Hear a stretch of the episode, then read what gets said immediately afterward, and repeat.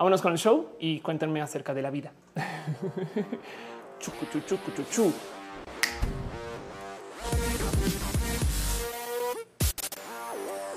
Muy buenas tardes, muy buenos días, muy buenas. Quiero encontrar cómo se le diría eh, al concepto de, de el atardecer y el salir del sol y estas cosas en otras en otros planetas, porque, porque digo de entrada cuando llegas a la luna no aterrizas, no? Entonces es posible que sí están diciendo la palabra chasquidos. Em, gracias para la gente que está llegando todavía.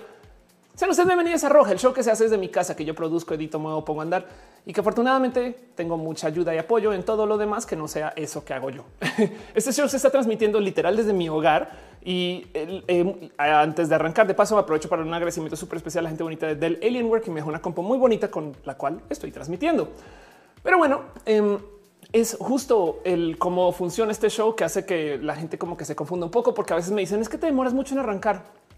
Es a propósito, porque en los primeros 20 minutos del show todo el mundo se está como sentando, como que están así como que van por las palomitas, vuelven, como que ponen a andar la freidora, eh, no como que me explico, como que a ver, todavía tengo un poquito de como que se ponen a, a, hacen su pedido con Uber Eats, le escriben así por WhatsApp a su dealer. Yo no sé, hagan lo que hagan. Este show sucede en vivo. Entonces, pues hay tantito desmadre, evidentemente, y más porque se está produciendo estas manitas. Entonces, si por algún día me enredo y me caigo, va a ser en vivo también. ¿no? Eso aguárdenlo en su corazón. Muchas gracias por llegar. Hay un chat y justo este chat está compuesto de los varios lugares donde se está publicando. Estamos en vivo en youtube.com diagonal of course, facebook.com diagonal of course, en twitch.tv diagonal of course y en Mixer versión fantasmagórica. Gracias por estar acá. Muchas cosas suceden en este chat, como son chats de estas plataformas que tienen justo pues sus respectivos sistemas de donativos y aprecio y demás. Entonces, muchas veces nos queremos dar las gracias porque somos buenas personas. Y entonces, en eso, el mejor modo de darle las gracias a cualquier persona. Miren, si usted es un amigo, le hace un favor. Si de repente en, no sé, en el salón, en las clases, su profe les deja salir temprano, todo eso, al otro día lleguen con una piña, una nana. No le lleven piñas a sus profesores, y en Argentina, pero lleguen con una frutita, déjensela ahí en la mesa. Su profe va a entender y no les va a hacer ninguna pregunta en lo más mínimo. Si de repente ve una piña en su mesa al otro día, luego que llegue a enseñar. Pero bueno, en eso em, nos damos las gracias cuando ustedes dejan justo sus donativos, o sea, sus abrazos financieros. Y en eso quiero dar un agradecimiento súper especial a Gloria Curi Muñoz, que dejó un abrazo financiero ya. Ayer, eh, este, perdón, Loyo, quien dice este fallo, lo llamaremos la falla de la pizza. Podemos usar la temática. Sí, claro que sí. Em, para las personas que están llegando y no tienen la mínima idea también de nuevo qué está pasando. El show arrancó una vez y ya lo detuve y ya volvió a arrancar nuevamente. Entonces, pues muchas gracias por estar acá. El show, además, por ser con un chat, entonces yo detengo el show para leerles a ustedes como Buffy que se me fui a traer comida y ahora sí empezó. No hemos arrancado todavía, no te preocupes. Estamos solamente en este como momento acá de sentarnos, de organizarnos, de, ver a la izquierda. Ah, no mames, ahí está la cosa, de sentarse a la derecha y ver allá lejos. Güey, está Nekashi, que güey, qué pedo que es acá. Todas esas cosas que suceden en el pre-show.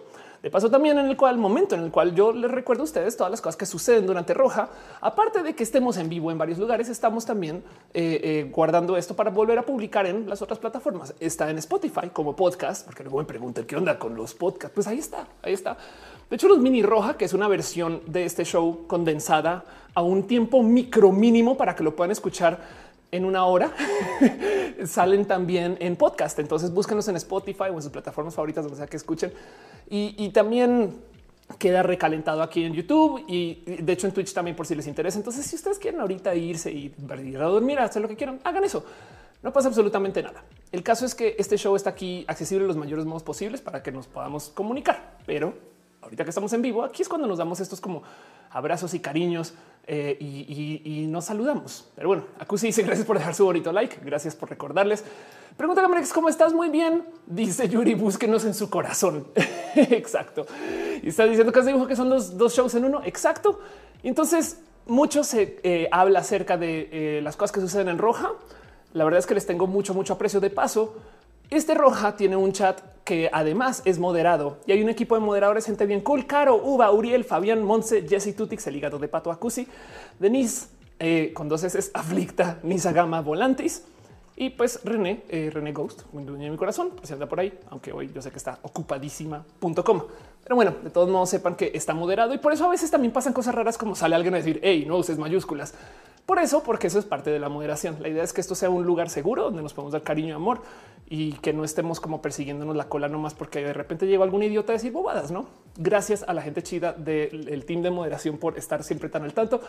Y de paso quiero que sepan que el team de moderación es tan chido que tienen un Discord del show donde básicamente tengo entendido que lo que hacen es que hacen largas sesiones de abrazos infinitas y, no paran. Y de hecho ahorita seguramente siguen abrazando a alguien y no lo sueltan o la sueltan o le sueltan en ese Discord. Les estarán pasando el link de vez en cuando por si les interesa. Es enteramente administrado eh, y hecho por los fans y mods. Entonces gracias a ustedes por estar ahí. La verdad es que es uno de esos lugares que digo, yo nunca pensé que esto iba a existir. Entonces, gracias por eh, nada, pues por hacerse parte de ese Discord que es una bola de amor, básicamente. Pero bueno, dice Daniel Stardust. Sé que es un poco triste, pero podría mandarme un abrazo. Por supuesto, claro que sí. Besitos a ti eh, eh, con tu pérdida también. Lo siento mucho. este, pero bueno, qué bueno que estás acá. Afrodita satánica dice el hígado de pato dice que prefiere de pera. Estar hablando de las piñas, no? Maya dice el pizza, dice pizza. Yo vengo aquí rápido. Hoy vamos a hablar justo de las pizzas. Ya me voy con eso. Laura E dice la guerra de las pizzas suena como un slasher de los ochentas. Un poco sí suena como época de tortugas ninja, estas cosas. Pero bueno, no puedo arrancar este show sin tomarme dos o tres segundos para darle las gracias a la gente que apoya de modos vía su suscripción, pues, o sea, de modos recurrentes. Eh, la verdad es que me da un poquito de hasta pena. no es como ah, están suscritos. Pero en eso, un abrazo súper especial a Arturo Aleana Navarro, analógicamente Simha, Jaraji Cheja, Javier Tapia, Chocuevas, Aflicta, Ignis 13, Francisco Godínez, Trinipe y Ariel R, em, quienes están en el Patreon. También la gente que está suscrita desde su membership en YouTube. Ese membership quiere decir que tiene acceso a las banderitas en el YouTube y a mucho, mucho amor. Bruja del Mar Tatú. Bueno, todos ustedes tienen acceso a amor, pero pues sepan que las banderitas también son banderitas. Un abrazo a Bruja del Mar Tatú, Alex Gles, sea, González, supongo, Denise Álvarez, Raúl Fomperosa, María Elena Ramírez Ortega, Viana García, Mauricio Gallardo, Shirley Medina, Sakura Jeans, Jessica y Mendieta. Besitos para ti. Espero las cosas anden chido. Pasos por ingeniería, quien tiene un canal de YouTube y hoy hablamos un ratito ahí en otro lugar. Pero bueno, un abrazo a Ana Alejandra, Brenda Pérez Lindo, José Villarreal, Tato Oso, Cristian Franco, Úrsula Montiel, Adrián Alvarado, Germán Briones, Moni Aranda, Sailor Fisherson. Josué Cortés, Maite y de Farías, Ana Cristina Mola, Ardilla de la familia, Gabriel Mesa, Eri Frank Núñez, Rodrigo Pérez, Ibran Rivera, Yolanda Suárez, Víctor Hugo, Julio Calderón, Lucero Quilla, Afrodita 666 satánica. Eh, un abrazo, Emilia. También un abrazo a Carlos Soto, Ana Velasco, a Soliloquio de Lune, Mike Lugo, Perruno H, te queremos, Ofelia. Yo también te quiero a ti, Perruno H. Un abrazo también a Pastel de la Cocoa, la pastela de la Cocoa, a Val Valentina, Santiago Flores, Luis Macacha, Andrew Bete, Carlos Como Aranza, Mariana Mariana Galvez, Fabián Ramos, Aflicta, Edgar Rigo, Leonardo, Leonardo Tejeda, la gente chida de el eh, YouTube. Em, y por si no lo saben, también en Facebook hay gente suscrita. Entonces, un abrazo a Marlino Chá Rodríguez, Ismael Talamante, Sanda Bella, Gustavo Rodríguez y a DC Morga. Ay, pero bueno, em, dice eh, Rowan, hola. Hola, Ana Cristina dice presente en Ardilla. Eh, te leo. Gen Miranda dice: Si yo estuviera comiendo pizza y la vemos mientras comemos pizza, mientras se habla de pizzas, el universo implosiona. Es posible que sí. No voy a negar ni confirmar ese rumor, pero bueno. Veo que el stream sigue funcionando chido y entonces mis nervios cada vez se calman un poco más, no? Porque no puedo quitarme encima ahora esta como ansiedad de yo ahorita en cualquier momento. Pero bueno, un abrazo también a la gente chida que está suscrita desde el Twitch. Boniunia, Joe Sauro, Synconit, aquí a M0207 Pibe 15, Misuba, Luxe 002, a Garnachita Ballena Gordita, Roger y ya Fausto Ceturino, Licosignio, Marilyn Ram 18, Soledad, Izuke, Dale Caro, así solo sí, pero no, Crowbite 100, Pena Rubra, Sankoku 666, Carlos Cravioto, Canadá. Es obligatorio. Tengo que decir, perdón, a Wisteria, Zapadierna FR, a Artis Roa, Macornio, Gaby 3107, Samudio 98, a El Sucio Da, a Desiu, a Eriol Sakura, perdón, Eriola Sakura, a Jorge Agar, a Jessica Santina, Daniel Hope, a Clow 021, Tía Letal y a Musicarina. Gracias por estar acá. La gente chida que está suscrita, de verdad que piñas para todos, como dice Kirby 474. Exacto. Estamos en vivo, todo sigue funcionando. y dice Carlos Valencia, México lee el título y entonces entra el meme del perrito ese que ve como los flashbacks de la guerra y entonces comienza a pensar, no, la guerra de los pasteles, la guerra de los pasteles. Y es, verdad, eh, de hecho mucha gente en Estados Unidos habla de las pizzas como un pie. Eh, eh, qué raro, no? Pero bueno, Carlos, como dice, sigo ilusionado esperando que lances mercancía oficial de roja. Yo también, honestamente. Yo también es culpa. Sabes qué? Es que a, duras penas logro eh, sacar todo, no? Pero bueno, em, funcionará. Dibujanta preguntó que si se levantó el show. Me hace falta de una buena draga para levantar el show, pero por ahora hagamos drag de sonrisas, no? o no de Lisa sonrisas. ¿Me entienden? Carlos Estornudo dice llegó tarde, pero aquí estoy. Y luego Ángela Palomino dice cof. Muchas gracias. Mónica Gavilanes pregunta que si la pizza va con el aguacate. a lo cual entonces vámonos a de lo que quiero hablar hoy. Ahora sí, llevo al aire 24 minutos. Ya llegamos una gran cantidad de gente aquí. Gracias por sus tweets, gracias por sus mensajes. Hoy es lunes, si ustedes quieren que sea lunes, pero honestamente recuerden que hoy también en el alter universo es martes, lo cual quiere decir que mañana se van a despertar y van a haber personas en el globo terráqueo que les van a decir ustedes, ay, hola, hoy es miércoles y ustedes, pero si era lunes ayer. Es posible. Eh, no más tengan eso presente, porque supone que este show los lunes. La verdad es que no es los lunes, es al final del primer día laboral de la semana. Yo siempre digo los lunes porque eso coincide con la gran, pues, la gran cantidad de eh, eh, eh, pues, semanas en el año. Pero la verdad, verdad es que yo quiero que sea como este momento de ah, hoy le chambié, llegué a casa, no sé qué hacer, hablemos un ratito con la familia y demás. De nuevo, como este show sucede en vivo, tenemos tiempo. Vamos a estar aquí varias horas y de paso, y de nuevo, les invito a que vayan a consumir lo que sea que consuman mientras ven roja. Yo no voy a juzgar a nadie. Hoy vamos a hablar de las pizzas, entonces, ¿por qué no se piden una pizza? O háganse a gusto con lo que sea que eh, se ponen a hacer en ahorita en la noche, pero pues que nos acompañemos, que nos demos los abrazos y así. Y sí, justo hoy quiero hablar un poquito acerca del tema de las pizzas, que es un tema rarísimo para mí. Pero Castro Sancho ahorita dice el aguacate va con todo, ¿no? Ándale, exacto. Em, Yuri Maldonado dice nuestro eh, segundo feriado es el resto, el resto de la TAM ya llevan como cinco. Sí, exacto. De paso, vale la pena recordar que también el feriado de ayer fue el cómo era el Día Nacional del Ajolote y, y hoy estamos en la Candelaria. Entonces, por eso también tenemos estas raras fechas. Si mal no recuerdo, Yuri, en Colombia creo que hay 27 feriados en el año. Es una cosa descarada. O sea, celebran en junio, por ejemplo, hay tantos puentes que eh, la pregunta es cuál semana no tiene puentes, no? O sea, y, no solo, de hecho, no solo tres semanas tienen puentes, sino que creo que una tiene puente y luego un festivo en la misma semana. Si mal no estoy, alguien colombiano o colombiana eh, eh, siempre puede corroborar ese dato, pero sí recuerdo que en Colombia es un poco así. en fin, Em, dice Carlos Valencia, mamá, mamá mía. Sumo Moreno dice: Yo me arreglo para el after. Qué chingón. Moon dice: No pude poner una pizza. Eh, me da cosa. La pizzería de la esquina se llama El Vómito. ¿Quién le pone así un restaurante? En fin, Emil Valls deja un abrazo financiero. Muchas gracias. Perdón, Emil. Y dice: Primeras que llego, el en vivo son las 3 y 30 de la mañana aquí en Francia. ¿Qué haces aquí? Y de paso, me encantaría saber cómo pronunciar tu nombre, porque pues soy horrible con estas cosas. Gracias por tu abrazo, por tu cariño y tu amor. Sakurajin dice super off topic, pero puedes hablar de Flower. Finalmente lo voy a poder jugar en Windows. Wow, Flower es un juego espectacular que jugué mucho cuando estaba dos de divorciarme, pero bueno. Ahora Vanegas dice 18 festivos en Colombia este año. Ahí te va. Luisa Demont dice la banda que no gusta el aguacate son robots mandados a hacer por los mismos que hicieron a los que no les gusta el chocolate y la música.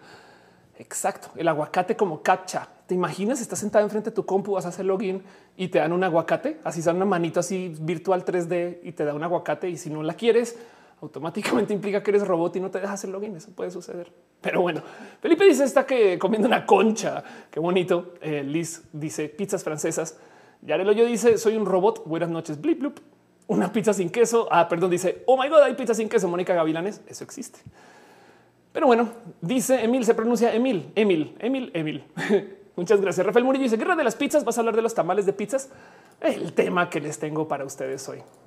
Entonces, pues sí, Hoy voy a hablar de un tema que genuinamente me pesa mucho y de nuevo por este cuento de la comida, pero yo creo que por eso es que me despierta tanto la atención.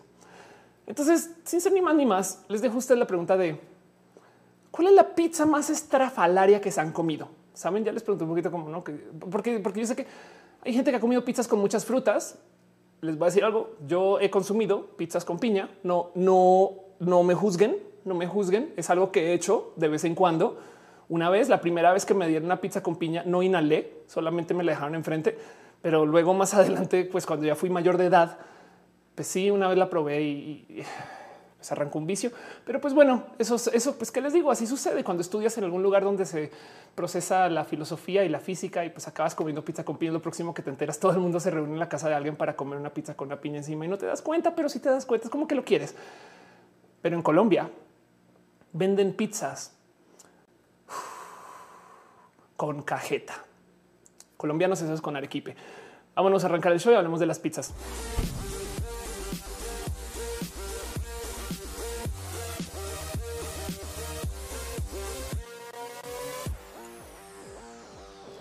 Uf. Dice Afrodita, ¿estás hablando de las drogas? Pues la pizza con piña es un poco así, es todo lo que tengo que decir, pero bueno. ¿Qué hay en una pizza? Es, es impresionante que este tema sea como tan pasional, porque como que lo damos por, ah, claro, una de esas otras comidas que comemos, ¿no? O sea, ¿qué vas a comer hoy? No, pues hamburguesas, ¿no? O pizzas. Y, ahí donde lo ven, el tema de las pizzas es que eh, no es, eh, no es que estén presentes, es que están muy, muy, muy, muy, muy presentes.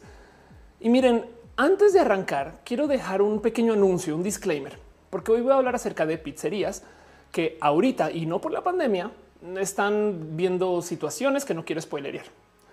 Al mismo tiempo se está discutiendo algo en esta ciudad, bueno, ya un rato ya, que se llama abrir o morir acerca de los restaurantes que le están pidiendo al gobierno, ya déjenos abrir, por favor, que estamos en semáforo rojo y vamos a morir como restaurantes. Y esa es una negociación muy difícil, muy compleja. No quiero hablar de eso. De hecho, quiero que guardemos este cuento de los restauranteros independientes un segundito, aunque más adelante salen a luz.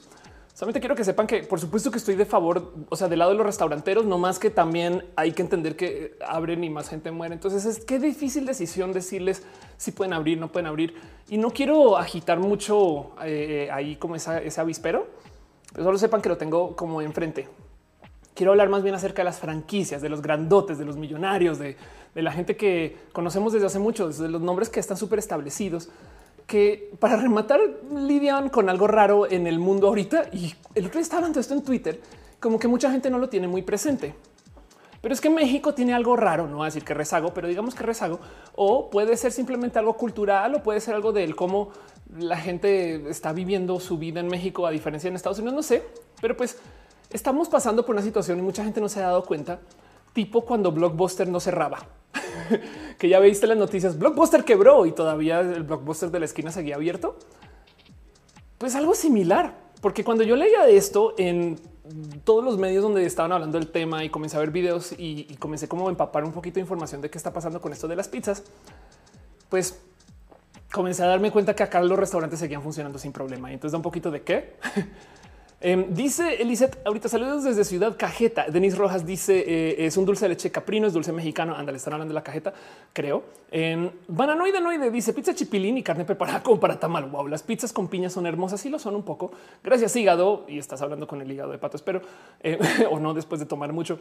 Em, Jimena dice la cajeta es dulce de leche. La dulce de leche. A ver, vamos a hacer un pequeño, un detour en orden de menos dulce a más dulce cajeta es la menos dulce, arequipe y luego dulce de leche. Pero bueno, voy a dejar eso ahí para que discutan un rato eh, en grupos de tres, por favor. Solamente tengan en cuenta que la cajeta es menos dulce porque acá la queman, la envinan y, y en México no se puede tener nada simple porque acá todo tiene que ser la versión pimp eh, no, es suficiente con vamos a tener un steak de carne. Uy, pero pones salsa y queso y tortillas y no dices, güey, espera, pero ya la carne ya está ahí. En fin, em, dice Afrodita, mi pizzería favorita y local quebró en pandemia. Mi corazón está roto. Esto está pasando mucho. es verdad. Eh, Mónica dice en este roja. Sí que me sorprendo. Yo también un poquito. Rafael Murillo dice pizza con jamón, piña, durazno y queso Filadelfia. Órale, pizza de higo y miel. dice Javier. Marina Ortega dice, yo he probado la pizza de tulip. Y Oscar Urque dice yo trabajo en cines, ya mañana tengo que ir, pero solo me asomo para ver qué ofrecen. Anda, qué bonito que estés acá. Yuri dice la pizza dulce no es como una crepa, puede ser. La cajeta eh, este, es lo mismo que el arequipe, no más que la cajeta se hace con leche de cabra y el arequipe es caramelo hecho, bueno, no caramelo, o sea, es, este postre dulce hecho con leche de vaca. Pizza con camarones, dice Nikita. Síganme contando sus pizzas raras. Pero bueno, quiero hablar justo del tema de las pizzas, además, porque créanlo o no, no es que sea algo que consumimos como una opción más. En caso de que no tengan presente, pizzas es lo segundo que más se consume en México. O sea, de, todos los platos de comida que hay eh, en México, lo segundo que más se consume son pizzas. Y esto, y esto es impresionante de considerar, porque quiere decir que se consumen más pizzas que, no sé, tamales, fajitas, enchiladas, quesadillas. O sea, no más por ventas, lo primero que más se consume, por supuesto que son tacos, pero después de eso, lo segundo que más se consume son pizzas. Y eso habla un poco acerca de nuestra, no sé, no sé decir si americanización, porque es un plato italiano. Pero el tema es que hay pizzerías en muchos lugares. Gama Volantes dicen Jalapa tenemos infinidad de pizzerías. Exacto. Ana Mar dice es que es que sí hacen, pero baratas a todo el mundo le gusta. Sí. De hecho, a mí me sorprende que las pizzas existan, pero, pero por el mismo motivo que como que cuando estás como que muy pacheca y luego dices, güey, ¿quién hizo los coches? Y entonces te salta que los coches sean estas máquinas tan complejas que como que es impresionante que existan tantas, no? ¿Quién dijo pizza de tacos? ¿Qué les pasa?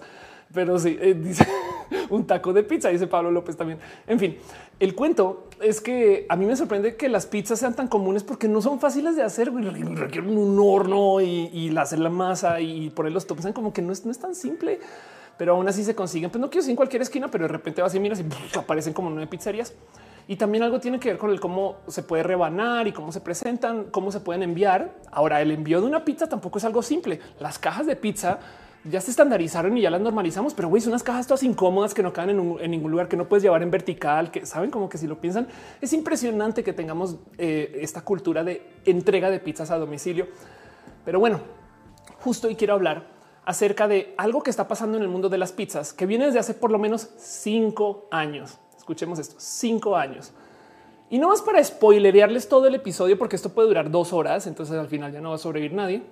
Solo les voy a decir esto. En estos últimos cinco años se han estado peleando las franquicias de pizzería de modos tan agresivos que es posible, y escúcheme bien con esto, es posible que los próximos cinco años que vienen no tengamos varias de las siguientes, no una de las siguientes, varias. Es posible que se acabe Pizza Hut, Papa John's, Sisi's, por si conocen, Chucky e. Cheese y California Pizza Kitchen. ¿Conocen esos restaurantes? Bueno, Arranquemos por observar el por qué están a dos de ver su fin. Esto es lo más impresionante de todo, porque luego así mira si claro, las noticias están ahí, se está hablando desde hace mucho tiempo y el tema es que simplemente nadie se está fijando que estas pizzerías están a dos de morir, pero a dos. ¿Y en qué momento? Pues bueno, analicémoslas una por una. La primera que tengo aquí en la lista es nadie más y nada menos que Pizza Hut, la famosísima Pizza Hut.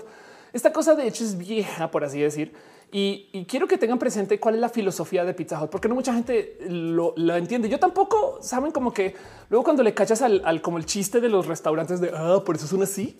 Pues resulta que Pizza Hut es una cadena que comenzó exacto en el 58 en Kansas, eh, fundada por eh, justo eh, dos chavales, por así decir. Y la idea de Pizza Hut como restaurante, o sea, como que su alma era hagamos un restaurante tan chido para donde puedes ir a comer pizzas que reúna a la familia. Eh, eh, de hecho, no, es que quieran decir que eran como que súper conservadores, sino era más como de no vas a salir de casa y entonces eh, aquí te vas a encontrar como con este espacio donde vas a poder estar con, tu papá y tu mamá y es, y es un como destino. Me explico. Eso era Pizza Hut de los viejitos. Vean este logo como ese de tiernito. Pues eso era lo que ofrecía Pizza Hut. Técnicamente por eso siempre mantuvo su sombrerito, su techito. Es como tú ven acá y acá vas a tener un lugar donde puedes comer. Yo sé que en Latinoamérica conocemos Pizza Hut Express, estas cosas que son literal para estas personas una abominación de la, creación de Pizza Hut, que son los que te envían pizza solo a domicilio y que no tienen ahí donde comer. Em, dice Pierre, Ofe, no me lee. No, no estoy aquí, estoy, no te preocupes.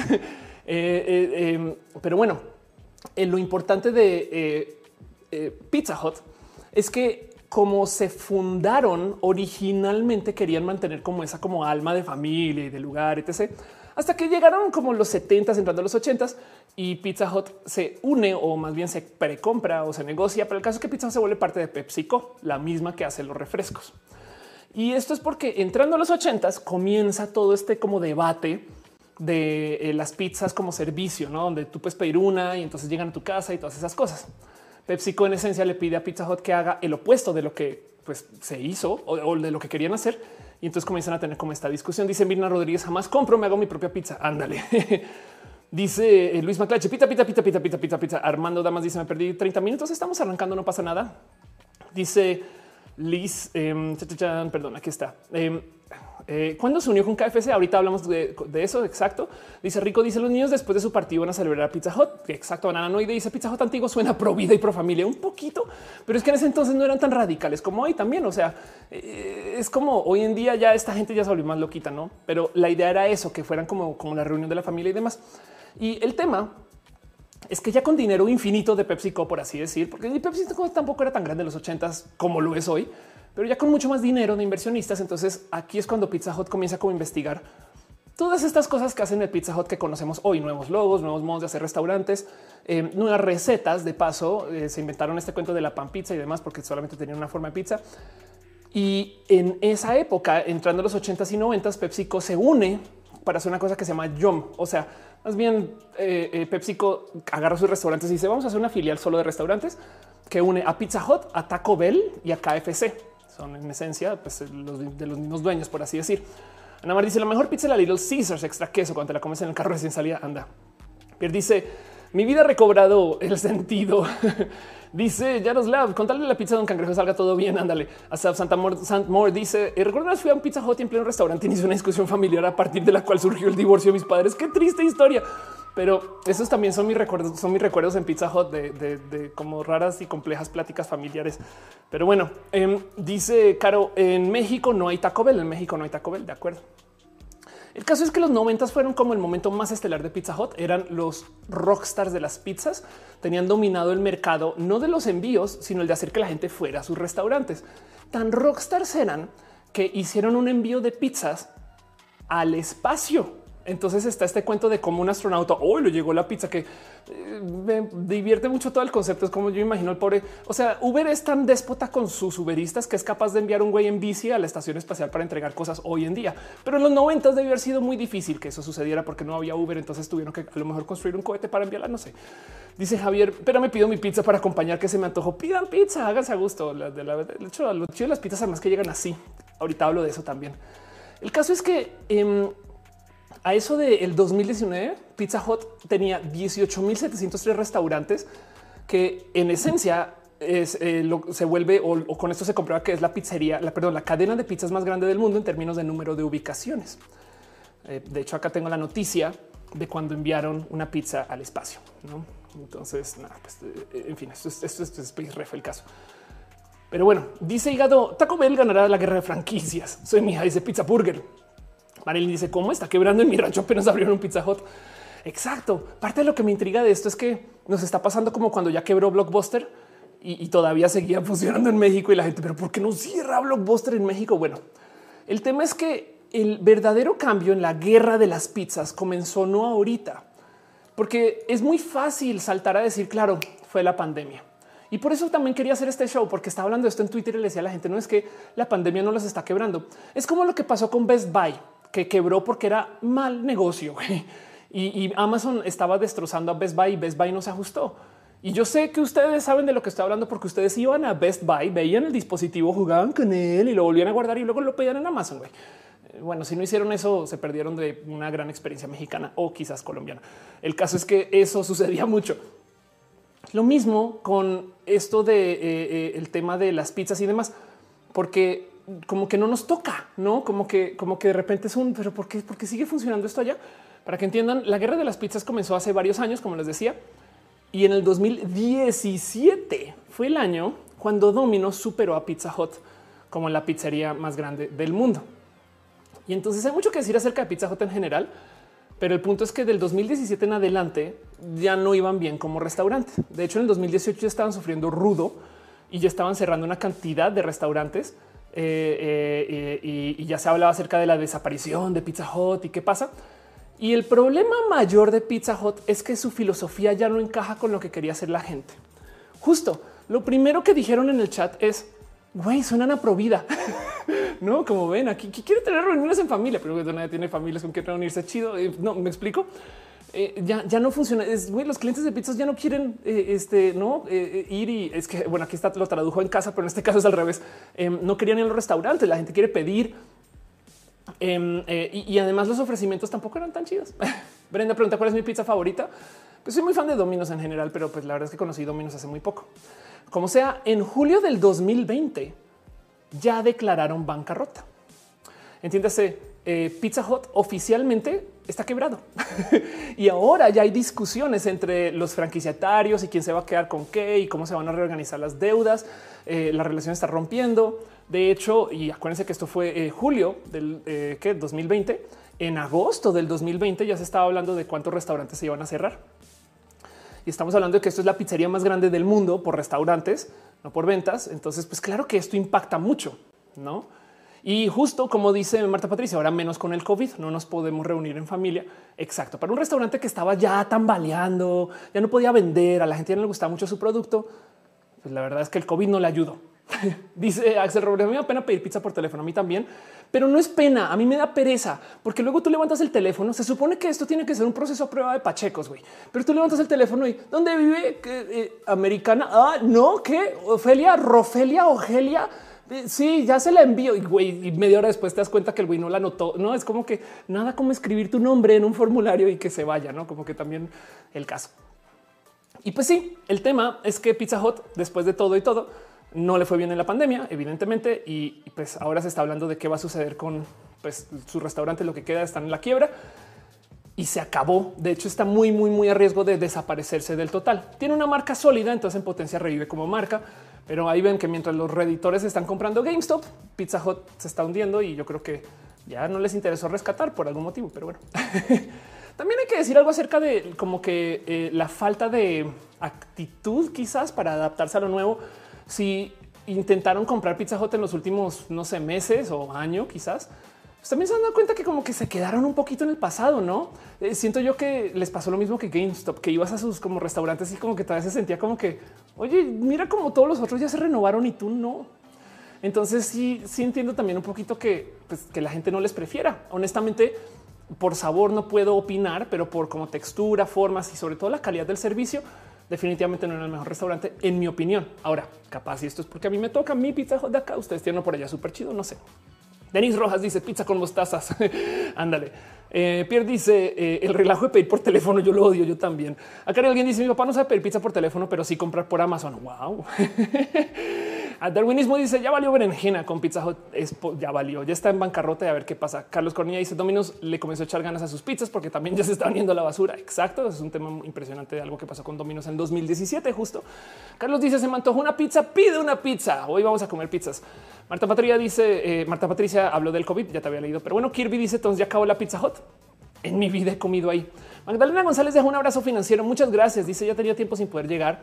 Eh, gracias por las pláticas. Gracias a ti por estar acá. De paso, aprovechando que tú dejas abrazos financieros, veo que hay una cantidad ridícula de abrazos. Magdalena González, Emil, eh, eh, Renier Cruz, eh, Yarel Hoyo, gracias por apoyar, por su amor, por su cariño. En Facebook también Santiago Martínez, Dalia Zuleta y Gloria Curi Muñoz. Gracias por sus abrazos, por sus abrazos, su cariño, su amor. De verdad que Uf, y Pibe dejó unos beats que chireó en Twitch. Muchas gracias por acompañarse. Parte de esto, de verdad. Qué chido, qué bonito saber que eh, están aquí y apoyando. De verdad lo aprecio mucho, pero bueno, em, dice Gibran, hola, yo te quiero a ti también. Em, Alan dice eh, también que está aquí con cariño. Garra dice pizza hot, la que se come por detrás. Más martes, pizza dos por uno. Exacto, pueden. Si es verdad. Dice Ana que si ya saludaste Remix, le voy a poner un tweet a esta altura. Pero bueno, de mi Moore dice levanta la mano si también te da pena pedir pizza por teléfono cuando tu mamá te lo ponía de condición para comer. Me pregunto si era como una lección de familia, no? Pero bueno, Pilar Cano dice que no le gusta Domino's, no pasa nada, te leí bien. Si no me gusta Domino's, eh, Pizza Plaza, sí, ándale. Yuri Maldonado dice mañana la noticia, seguiros de YouTube, Ophelia Pastrana rescatan a Pizza Hut. ya quisiera, ya quisiera. Pero bueno, eso es una pizzería que puede que se desaparezca. ¿Se acuerdan que les di? Creo que fue cinco, ¿no? Segunda pizzería que está también pues, pasándola muy mal en esto de la guerra de las pizzas. Y esta puede que la conozcan, como puede que no. Pero dígame si le suena este nombre, Sbarro. Sbarro es una pizzería que eh, es bien rara de describir, porque si Pizza Hut era la pizzería donde tú vienes con tu familia y te sientas acá y platicas con tu familia estas cosas, Sbarro es el exacto puesto de esto, o eso era el diseño. La idea de esta pizzería era, te voy a dar las piezas por rebanada y adiós. Y entonces olvídate de que vas a comer aquí, simplemente te la llevas. Por eso entonces se especializaron en ser como la pizzería de los aeropuertos o de los, no en las plazas comerciales, pero en las plazas comerciales, pero en los lugares como te la llevas y adiós, bye, ¿no? Como que la idea era en donde sea que tú no tienes tiempo para comer, es barro. Y, y justo también por eso sus pizzas son como un poco más grandes, ¿no? Como que sus rebanadas son más grandes. De hecho, literal, fueron la pizzería que se inventó ese modelo de vender la pizza solo por rebanadas. Ya sé que hay millones de pizzerías hoy, pero pues cuando estamos hablando de que eh, eh, en los 50, en los 60 estaban como cimentando estos restaurantes, pues ellos son los que dijeron, yo la vendo, yo te vendo un trozo nomás y listo. y, eso entonces como que tomó forma. Alexandra dice ese nombre no le ayuda. Exacto. Ese nombre de hecho es el apellido de los fundadores, pero sí.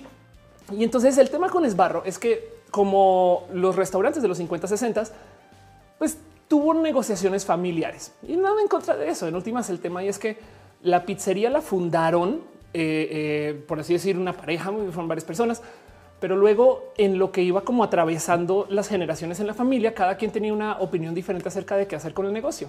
Se franquició muy poquito creciendo y el tema es que luego de mucho tiempo de no quererse vender y que los dimes y diretes y demás, decidieron que entonces sí se iban a abrir a la bolsa. 20 años después, bajo otra como administración, por así decir. Y el cuento con Esbarro es que eventualmente a eso del 99, como que tienen otro cambio y entonces deciden comprar todas sus acciones para recapitalizar y volver toda la empresa privada otra vez. Y con eso se la guardan del 99 al 2007 y en el 2007 con la mano en la cintura.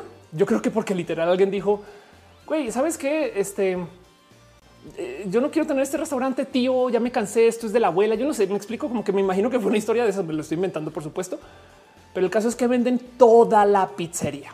En el 2007 Barro se vende a inversionistas. Y el tema de los inversionistas es que pues lo compran por eso, por inversión, no porque quieren hacer buenas pizzas, no porque no es porque tiene un buen ROI. Y obviamente del 2007 en adelante, pues todo se va eh, a pique, sobre todo tomando en cuenta que el 2007 fue cuando comienza la eh, recesión económica en Estados Unidos y entonces cuando comienzan a negociar el, de, qué va el restaurante y cómo funciona. Em, eh, en fin, el caso es que Esbarro en particular no quebró rápidamente, sino simplemente se volvió una pizzería mediocre porque le pertenecía a estos banqueros que querían simplemente sí hasta que deje de dar y adiós, no tanto así que la vendió en el 2007 y en el 2011 ya declaró bancarrota. no, esto es lo que pasa cuando nunca, nunca le vendan su negocio a alguien que no le importa su negocio. Saben, em, declara bancarrota y luego, curiosamente, rescatan Esbarro y otra vez en el 2014 nuevamente declaran bancarrota otra vez. O sea, es la cosa más triste del mundo. Como que es de ya déjenla morir, ya por favor, por favor. Bueno, de esta bancarrota del 2014, por si no tienen presente cómo funcionan estos como negocios, estos acuerdos, las bancarrotas son un, sistema eh, em, legal para que tú puedas como renegociar tus deudas. E, entiéndase la idea no es que desaparezcan las empresas, sino como que el gobierno se para en la mitad y dice, a ver, denle chance porque a lo mejor algo van a poder pagar o, a lo mejor eh, denles, tiempo a ver si consiguen un inversionista que pague esas deudas, cosas así. El tema de las bancarrotas es que existen para que puedas como reestructurarte. Y muchas veces lo que acaba sucediendo es que en la bancarrota, pues sí, se acaba la empresa, pero la marca vale la pena rescatar. Entonces llega alguien con varo, paga las deudas, se queda con la marca y se va a hacer otra cosa. Y en esencia esto es lo que pasó. Del 2015 en adelante, el nuevo grupo de inversionistas eh, decide reinventar Esbarro y, pues en esencia lo cambiaron. No, o sea, el esbarro de hoy no tiene que ver con ese esbarro de entonces. De hecho, hasta el logo es diferente. Hicieron rebranding, están haciendo expansión. El tema es que están buscando recuperar del 2007 al 2015 en hoyo y deudas y problemas, cosa que además genera una mala marca. Motivo por el cual entonces Esbarro también es otra pizzería que está en duda de si va a sobrevivir. Pizzería número dos. Esto es otro caído de la guerra de las pizzas. Puede sobrevivir. No, la verdad es que eh, eh, capaz sí, sí sigue, pero nomás tenga presente que es otra pizzería que le vamos a poder decir a nuestros nietos o hijos de tener. Sí, yo me acuerdo cuando era una cosa que se llamaba Barro, donde yo ahí en el aeropuerto yo la vi, saben? Pero bueno, en pierno de una dices concurso mercantil, puede ser. Eh, no estoy segura si es la traducción, pero debería saberlo. Pero si alguien sabe, eh, claro. Nansol dice: Yo no puedo comer pizza, lo siento mucho. Bananoide dice: Barro pasándola a sí misma. Anda. Granillo dice: Salúdame. Hola. Cristina eh, López dice: Son súper italianas, están hablando de pizzas. Qué chido. Lili Rep se dice: Se fue al carajo. La verdad es que sí. Renier Cruz dice: La de Kramer fue hacer tu propia pizza con tus propias manos. Nomás no le pongan pepinos. Rowan dice: En México también le ponen catsup y si no le pones, no sabe. Eso es lo más mexicano que leí en mucho tiempo. Pau.0628 dice: En lo personal, prefiero comprar pizza de un negocio cerca de mi casa que de Pizza Hut. Sí, guardemos ese pensar porque ahorita va a hablar de eso. Daniel Hope dice: Me recordó la pizzería de Desperate Housewives, la pizza de los escabo. Un poquito, un poquito. Pero bueno, hablemos de la pizzería más rockstar de todas, porque de hecho, esto es una pizzería que, eh, eh, pues, que era como mi pizzería de corazón hasta que descubrí lo que estaba pasando tras bambalinas y me dio hasta literal asco y dejé de comprar. Ahora, capaz si ustedes dicen, Ofelia, ¿qué tan de la generación de cristal eres que eso te salta? Ok, capaz y dicen, wow, no sabía y ahora ya no vuelvo a comer en Papa John's. Como sea, sus problemas ya lo superaron, pero puede que no sobrevivan. Y esto entonces vamos a hablar del tercer, eh, eh, eh, el tercer herido, casi, casi, casi de muerte en la guerra de las pizzas. Y hablemos de Papa John's. Entonces hay mucho que se puede decir acerca del papayón. Em, y me gustaría preguntarles si ustedes prefieren Papa John's o Domino's, por ejemplo. Por si no saben quién es Papa John's, básicamente es esta famosa pizzería que se mercadeaba como eh, la, pizzería que tiene mejores ingredientes y por consecuencia mejor pizza, ¿no? Como que su filosofía era, vamos a una pizza tan chingona que, que ustedes vienen solo por la pizza. Y lo que acabó sucediendo con el papayón es que, bueno, primero que todo es una pizza que también se fundó hace muchos años, perdón, una pizzería que se fundó hace muchos años, ahora no en los 50. Esta comienza en el 84 porque un chamaco comenzó a hacer pizzas en la taberna de su papá. Literal, como que tumba ahí un, un closet que no se estaba usando y lo vuelve una pequeña pizzería y comienza a vender pizzas desde ahí adentro. Y se enfoca en hacer una pizza de súper alta calidad. Entonces también recordemos un poquito del cuál es la filosofía de cada quien. Pizza Hot, vas y te sientas allá a comer es barros, es la compras y yo me voy en chinga. Papá John's, te doy una pizza de no mames dentro de lo que permite el tema de la producción en cantidad y, no y, los mejores ingredientes que se puedan conseguir. Y el tema, y o sea, para que entiendan qué tanto, qué tanto compromiso tiene Papa John's con esto, en el 2008 comenzó a pasar algo con las pizzerías en general, donde eh, después de la recesión económica, las pizzas se volvieron caras porque el queso se volvió caro, porque la masa ya no era tan fácil de conseguir o distribuir. Entonces las pizzas ya no fueron como el ítem más barato de comida en Estados Unidos. Entonces ya no tenían esta percepción de comida barata. Y lo que decidieron hacer los otros franquiciatarios es vamos a ofrecer cosas que no son pizza, pero las añadimos al menú como si fueran parte de. Y hoy en día ya lo normalizamos. Nos parece lo más normal del mundo llamar una pizzería a pedir pollo. pero, pero en ese entonces se lo inventaron. Me explico. En el 2008 fue cuando Domino's arrancó a decir vende alitas, güey, sabes? Y en ese entonces Papayons, con su altísimo compromiso con su receta, simplemente decidió no, güey, vamos a mejorar la receta más. Y entonces eh, eh, se pusieron a trabajar en, el, en el que se puede ofrecer que no sean cosas que no sean pizza. Me explico como que su enfoque fue un vamos a trabajar en que Papayón sea una pizza. Wow. Y entonces esto rescata a como producto de calidad y a eso del 2017 son de lejos la pizzería más rockstar de todas. Pero rockstar es rockstarísimo. O sea, Papa John's era la pizzería oficial de la NFL. Em, y, dice quien dice está bueno el papayón. Eh, dice de mi Moore, insultas de mis palitos de pan con ajo, pizza de pollito. Anda, dice las pizzas de papayón estaban ricas, pero caras, no? La peperoni súper grasosa. Em, un poco eh, pregunta Dominos Vendalitas, me lo inventé, pero pues me entienden, no? O sea, si lo han visto el caso. Esto es una noticia del 2016, así random. El, ranking NFL Papayons del 2016. Me explico. Este este era como el nivel de, colaboración que había entre estas empresas, como que no solo además eran la pizzería de la NFL, sino también de la MLB, del básquet. Y, llévense eso a corazón. Estaban en todos lados. Sus, eh, restaurantes eran fáciles de encontrar en México. Tenemos papayons, gustan de hecho. Y el tema es que justo esa alianza con la NFL fue su final, porque volvamos al qué fue lo que inició Papa John's, un personaje que de paso también se llama John.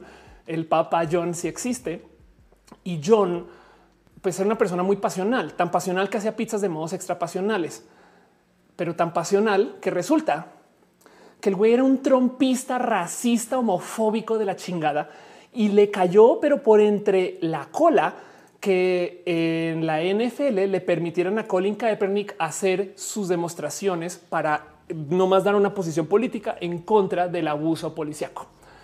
Y entonces el tema es que en la guerra de las pizzas, Papa Jones se comenzó a pronunciar de cómo es posible que la NFL le está dando chance a estos negros a hacer cosas como pues, o sea, no, que falta de respeto. Y comenzó a hablar muy mal de la NFL, que es algo que los trompistas comenzaron a hacer. El cuento del de Papa Jones es que enloqueció el, señor Don Papa Jones, em, eh, que aquí visto aquí, aquí a la derecha, y comenzó a quejarse durísimo del tema de racismo y de la diversidad y comenzó a hablar en público acerca de es que yo no estoy de acuerdo con que esos negros hagan no sé qué. Y, en eso em, hubo una como creo que fue llamada que, que se fugó o que salió a luz donde él literal dijo, pero o sea, eh, un sinfín de cosas. O sea, la llamada hablaba acerca de, eh, dice, la, dice la palabra N en Estados Unidos em, y dejó como sus quejas raciales. Y ese comentario solito logró que lo cancelaran a él. Parte de la cancelación para muchas personas fue y no vuelvan a papayón, güey. Y entonces en Estados Unidos, literal, desde que salió el comentario hasta que él salió a disculparse, tumbó las acciones al 13% em, y, y, le quitó como un cacho así del 11% de las ventas de Papayón solamente por ese comentario por el cual fue cancelado en redes sociales. Y, la verdad es que cuando yo viví esto, yo también dejé, yo tuve momento de ya no quiero comer en Papayón, es casco de persona, yo no quiero apoyar la discriminación.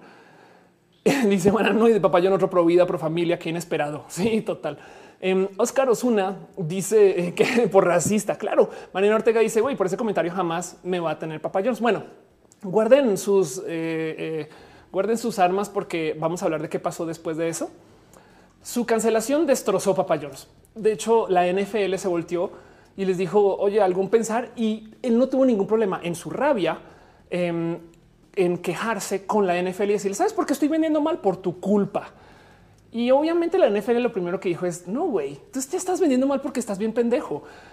Y en esa discusión no tuvo ningún problema la NFL con quitarle su patrocinio, que era el patrocinio más grande de Papa John's, y literal dárselo hacia la mano a Pizza Hut. Entonces en la guerra de las pizzas, Papa John's se cayó por su propio peso porque tenía un fundador bien pendejo. Y entonces eso tiró las acciones a piso, tiró la empresa a piso, llevaba años dando eh, giros y, y tumbos. Y en el 2017 es lo más impresionante de todo. Papa Jones la compró un activista quien dijo: Ah, güey, no mames, este güey se fue de la empresa. Pues qué chido, porque entonces a lo mejor yo puedo entrar y al quite le quito Papa Jones al racista y la arreglo. Entonces ahora este personaje está dedicado a hacer que Papa Jones sea una empresa incluyente que tiene filosofías incluyentes, lo cual entonces tiene un problema horrible porque, o sea, cosas que han estado haciendo Papayons. Por ejemplo, ahora la imagen de Papayón, acuérdense que cayó por racista, no?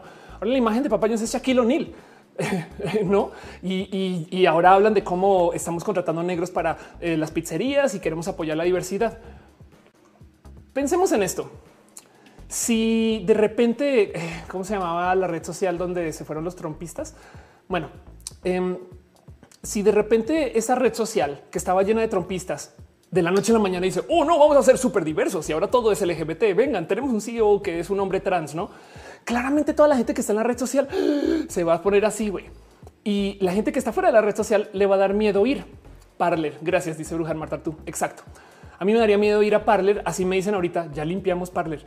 Lo mismo, em, después de tremendo canceladón, obviamente la gente pro diversidad está así de yo no sé, sabes? Y la gente fan de Papa John's que iba allá porque les gustaba el racismo del racista, pues obviamente están así de güey, qué asco con este lugar. Y esa negociación mezclado con el hecho de que la empresa solita tiene todo tipo de problemas porque dejaron años de ver a quién iba a pertenecer y que se iba a poder recuperar o no, perdieron ventas, cayeron en los escalafones, no tienen patrocinios, todas esas cosas.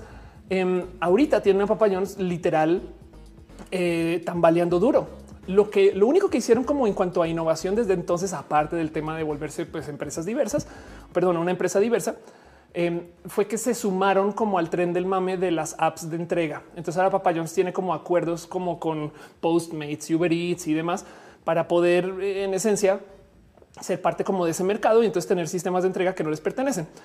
Y esto también es una propuesta difícil. Todavía no llego a eso, pero porque al subirte tú a que alguien te lleve tu comida. Bueno, uno no garantizas las entregas. No pasa nada. Uber, Uber Eats, eh, Postmates tienen como que un nivel de, calidad.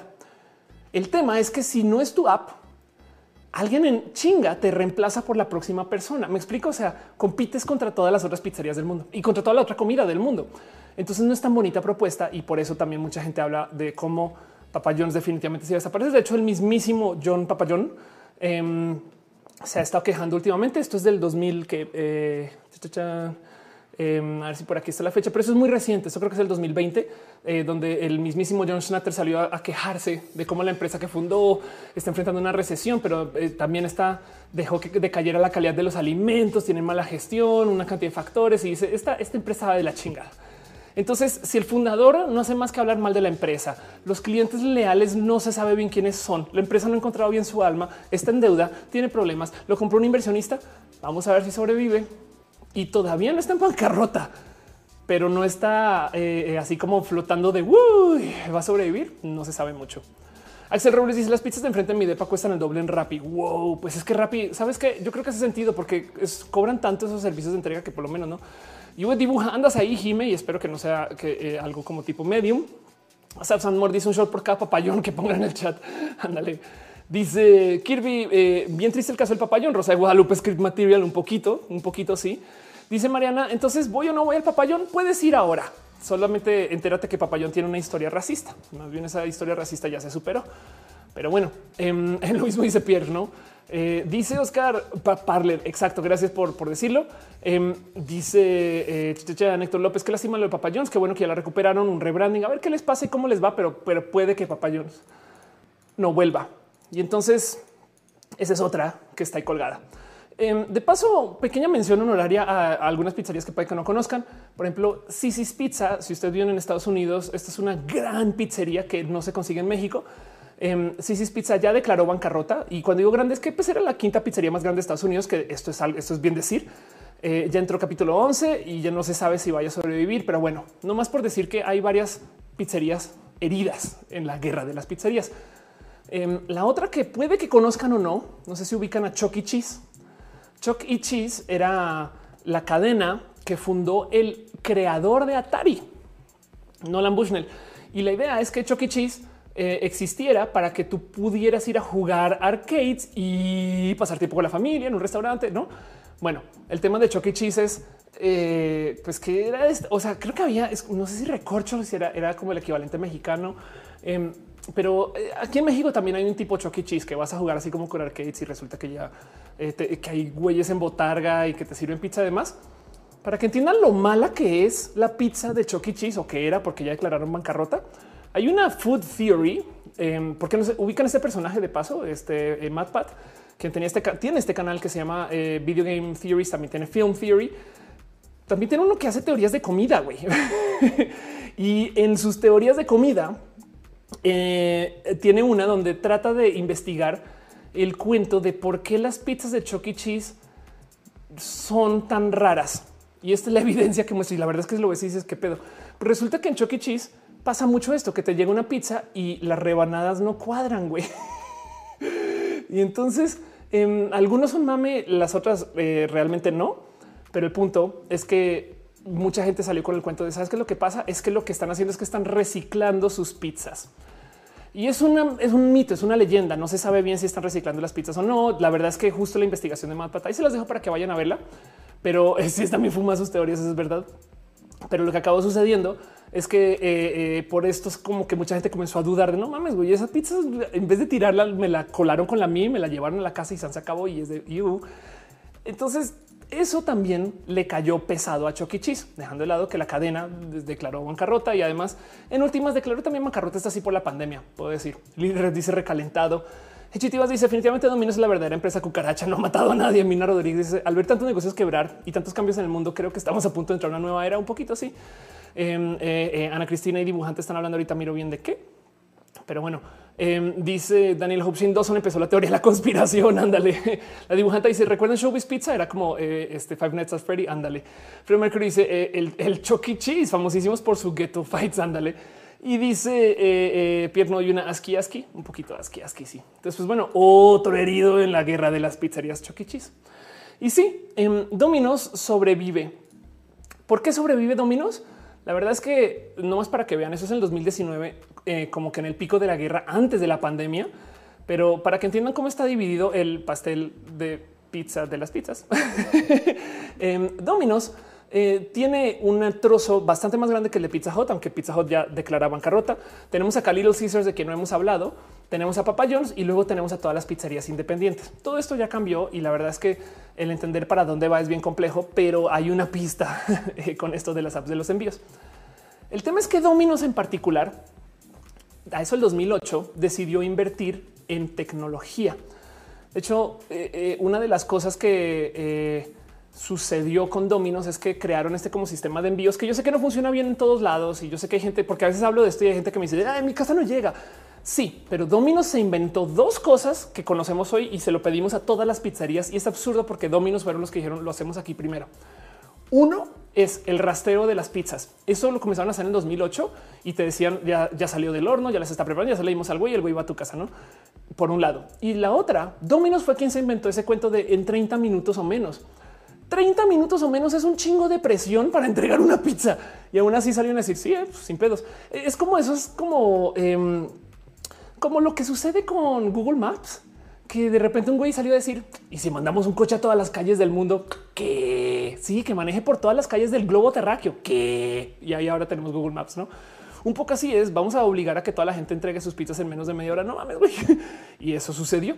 En perdón, quiero dejarle eh, eh, un abrazo. Totototete. Eh, veo que también siguen dejando ahí su cariño y su amor en el chat. Muchas gracias.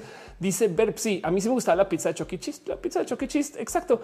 No era reciclada. Simplemente es que sus implementos son tan malos que al cortarla, literal desajusta toda la pizza. Les spoiler de todo, no? Pero bueno, em, perdón, un abrazo también con ese Witch Tania que se suscribe, Juan P. Matrix que deja Beats Pibe 15 Gracias por tus cheers también. Santiago Martínez, Dalia Zuleta, por tu amor.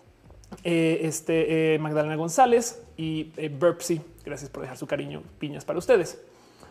Pero bueno, dice Brenda, ¿puedo, podría comprar unas pizzas por el camino. Anda María Ortega y Salenta, la app de Dominos funciona súper bien y sé que mucha gente pide ahí por esa facilidad. Exacto. No solo eso, sino que ellos decidieron que se iban a reorganizar como una empresa de tecnología que de puro chance hace pizzas. O sea, en su cabeza empresarial, ellos son Apple, pero venden pizzas. Tanto así que, por ejemplo, Domino's es la única pizzería que conozco que tiene una política robusta de manejo de datos. E, entiéndase, eh, Domino's se encarga de no hacer uso de terceros para los envíos porque quieren tener los datos de toda la gente que te está comprando o evidentemente te rastrean como Google, Amazon, no? Pero bueno, la otra cosa es, por ejemplo, Domino's tiene drones, Domino's tiene este, eh, eh, coches autónomos y Domino's se encarga justo de jugar con esto de la tecnología para ver cómo podemos mejorar nuestros, sus procesos. No estoy hablando como si fuera Domino's, no? Em, cómo, pueden eh, mejorarse desde la tecnología. Y eso también justo comienza cuando en el 2008, no creo que lo está diciendo antes en el chat, Domino se reinventó porque la pizzería no estaba vendiendo los mejores productos y simplemente dijeron no podemos dejar que esto pues, siga sucediendo, no? Pero bueno, em, dice Pierre, a mí Dominos me avisa si se va a tardar más. Nunca me ha molestado. Ándale, Mónica le gusta el pin. Muchas gracias. Julio César eh, Aguayo dice la pizza en los tiempos del cólera. Anda. Eh, y dice yo, dibujo eh, hace tiempo le enseñé a Jimena, una amiga, el canal. Ahora es fan. Qué chido. Proxicol dice ya fuiste a tu pizza show de chiquis en Bogotá cuando era chiquita yo iba eh, a, una pizzería que no sé si es colombiana que se llama Ginos y el comercial era allí nos vamos. o sea, pero se escribía genos, no? Porque, pero Ginos en italiano. Y entonces allí nos vamos, allí nos vemos. Yo diría Maldonado dice ya no es Dominos, es Dominator. Un poco. René Cruz dice ecosistema Dominos. Exacto. Rodrigo dice tanto y la palabra pizza ya me entró a de pizza. Pide una pizza. Háganse a gusto. Adomos dice Dani Vargas. Exacto. ¿Quién queda eh, de, platicar en este cuento de la pandemia? Hay otra empresa que sobrevivió. Y entonces ya saben cuál es, ya la, ya la habrán platicado varias veces, lo mencionaron, Little Caesars. Little Caesars tomó una decisión drástica y les ha funcionado. Que primero que todo les vamos a mostrar el famoso easter egg de Little Caesars que mucha gente ha estado eh, comunicando últimamente, pero no si tienen presente que el logo de Little Caesars eh, es el logo de Little Caesars. Entiéndase. Em, aquí estos son LC, LC, LC, LC. Y el cuento con Little Caesars es que se percataron que Domino's se volvió una pizzería fresa. Como son la pizzería de la tecnología, entonces literal adoptaron esta mentalidad de si allá son Apple, aquí somos Android, por así decirlo, como que es un vamos a ofrecer como cosas más como aquí rápidas que salen, no nos preocupamos mucho y no somos las más caras. Así que lo que acabó sucediendo en la guerra de las pizzas es que literal se consolidó el mercado en dos pizzerías. Todas las demás quedaron así. Yo quién soy, qué hago, yo no sé si va a existir y más. Pero Domino's entonces se quedó como la pizzería más cara con millones de servicios y Little Caesars la pizzería, no quiero decir austera porque es buena, güey, es muy buena, pero que su enfoque es, güey, te ahorro varo, ¿no? Y en últimas lo hacen bien, la verdad. Dice Maya la plebe, Charlie's Pizza. Ah, yo me acuerdo de Charlie's Pizza. Wow, eh, perdón, Lalo Perínez dice para qué llamarlo Dominator cuando se puede llamar Dominatrix. Pero Martínez dice la mejor pizza es la pizza de Don Cangrejo, la cima que también quebró. Y eh, dice Arturo que le gusta este show. Muchas gracias. Em, dice Ángel Michael Moria, me alegro de estar aquí. Eh, luego pagar biles y taxes, pobre, pero feliz. Gracias por venir. Aquí vamos a daros muchos abrazos. Pidan pizza si no lo han hecho todavía. Jorge Olvera dice la pizza de Don Cangrejo es la mejor para ti y para mí. Entonces queda un grupo de pizzerías por discutir o por presentar o por no, más tomar en cuenta. Y es que lo que sucedió en la pandemia no es que se le hizo más difícil a las pizzerías grandotas porque la pandemia hizo que la gente comprara menos. Al revés, durante la pandemia la gente pidió más servicios a su casa. Entonces, bueno, de entrada Pizza Hut no les no se iba a ver muy bien acá y es Barros tampoco, porque su, su especialidad no está envío la pizza. Igual lo hacen, pero no está envío. Papa John's estaba sufriendo porque es su racista. Entonces, eh, lo que acabó sucediendo es que gracias a la pandemia se disparó Uber Eats, Rappi, eh, Postmates y cualquiera que se haga el servicio en su, en su ciudad. Em, y entonces se dispararon los restaurantes independientes de pizzas. Y estos son los verdaderos ganadores de la pandemia. Si algo salió bien durante la pandemia para los restaurantes y en la guerra de las pizzas es que la gente aprendió a no pedir de Pizza Hut, sino pedir de pizza de la esquina.com. Hey, Silvana pregunta que si Ginos Pizza, sí, allí nos vimos. O vamos. Dice Brenda Bernal, F por sin delantal. Sí, la verdad es que hay algo que decir acerca de qué tan mal habrá estado administrado sin delantal que en la pandemia no sobrevivieron o quién sabe qué pasó, no? También, pero bueno, la verdad es que no tiene que ser mal, mal, administrado. No Maya Chan dice son los buenos pizza local. Exacto. Los ganadores de la pandemia entonces eh, eh, son las pequeñas pizzerías. Y entonces esto es roja y aquí me gusta nerdear un poquito, tantito más allá donde sea socialmente aceptable. Llevamos hablando una hora 15 minutos acerca de este tema. Sí dan ganas de pedir pizza, pero quiero que tengan así como presentón que no solo es el tema de que se están peleando las pizzerías. Hay algo más que está pasando y entonces lo único que quiero hacer ahorita es como poner aquí un guard y observar algo a ver cuándo sucede. Porque comencé a investigar desde este tema y tuve un momento de, güey, es que no es la pandemia. O sea, estas personas ya se estaban discutiendo en 2018, 2019 y entraron a la pandemia. Pero ya estaba muy en duda el si la gente quería comer pizzas. Pero ¿cómo no que todo el mundo come pizzas? Pues es que lo que está sucediendo es que las pizzerías, como muchos otros negocios, son víctimas de un cambio brutal en, hábitos de consumo. Algo que todavía no nos ha tocado en México mucho, pero que definitivamente va a pasar de un modo u otro. Pero además da mucha risa porque em, los inversionistas mexicanos no están aquí. Miren, si quieren un tip de inversión, váyanse con lo que les voy a decir ahorita. Pero el tema es que eh, las plazas comerciales, los centros comerciales, pues todos están cerrando, güey. Y el cuento es que la gente ya no va a la plaza comercial. ¿Qué, Ofelia? Yo fui hoy a plaza no sé dónde o a centro cool, eh, aquí cerca de mi casa. ¿Cómo que se están cerrando? Sí, justo están desapareciendo porque la gente ya no va a las plazas comerciales. Y estoy hablando desde antes de la pandemia. Tanto así que, eh, eh, de hecho, ya hay documentales enteros acerca de qué está pasando con esto. Esto no es un documental, perdón, esto es para hablar acerca de la cultura de las plazas. Pero bueno, también podría ser un documental Mallrats. Em, eh, hay, hay de verdad que eh, fotos viejas de qué está pasando con las plazas. No, ya vi que no tengo mis enlaces. Y, el cuento es que la gente ya no va al centro comercial como iba antes, porque ya mucho de eso lo consigues pidiéndolo en línea justo. Y entonces como que ya no vas a la tienda departamental a probarte el vestido, sino lo pides de alguien que te lo haga. Tienes acceso vía redes a una cantidad de tiendas chidas que te lo dejan en la casa y lentamente eso se está volviendo la norma. Ahora México en particular no había entrado a esto porque México no tenía ventas en línea, pero ahorita sí tiene más. Uriel dice lleganding. Dice aquí, además de que México eh, hay un buen de casos de LGBT fobia en los centros comerciales. Ah, eso es verdad. Sí, total. Eh, Diosa del pop dice: Me gustan más las pizzas locales que las comerciales. Pida su pizza local. Hágase a gusto. Suri dice: En la guerra los tacos, ¿quién gana? Uf. Angélica Palomino hizo la pizzería del pueblo. Yo me pidió unas empanadas. Este dice eh, perezoso evolucionado. Eh, Mónica dice el próximo roja, háblanos de tacos. Puede que sí. Eh, y dice Pierre, yo amo ir a la plaza. Pues de hecho, tanto así que hay mucha gente que como que trae ese raro pensar como analistas de por qué México siguen abriendo plazas comerciales. De hecho, lo primero que vemos cuando los políticos comienzan a hacer inversión y lo primero que vemos cuando anuncian que hay expansión en alguna ciudad, cosas así es que van a poner una plaza comercial. Saben como que ya estamos tan acostumbrados a esto. Aquí en México, me acuerdo yo cuando llegué a México y en la zona de la ciudad, que no recomiendo mucho, que se llama Santa Fe, porque me recomendaron vivir allá y me arrepiento. Pero desde que llegué a vivir allá hasta que salí corriendo a Santa Fe, creo que construyeron algo así como 20 plazas comerciales grandes, o sea, multipisos eh, eh, en una zona como de dos kilómetros. Es impresionante. Y, como que tú ves eso y luego volteas a ver las noticias, las plazas comerciales abandonadas de Estados Unidos están tan abandonadas que Amazon las está comprando en masa para volver las bodegas. Las bodegas de Amazon son plazas comerciales que ya no se usan. Y entonces literal quitan las tiendas y ponen ahí todos sus productos ahí todos apilados y se van por correo y se acabó eso. Es, em, es absurdo ver cómo están completamente olvidadas las plazas y los centros comerciales en Estados Unidos y cómo esto dejó de ser parte de la cultura. Cristina y María platica de eso los portafolios de inversión. Brasil, la excepción, dicen del verbo chismear que se convertirán en showrooms.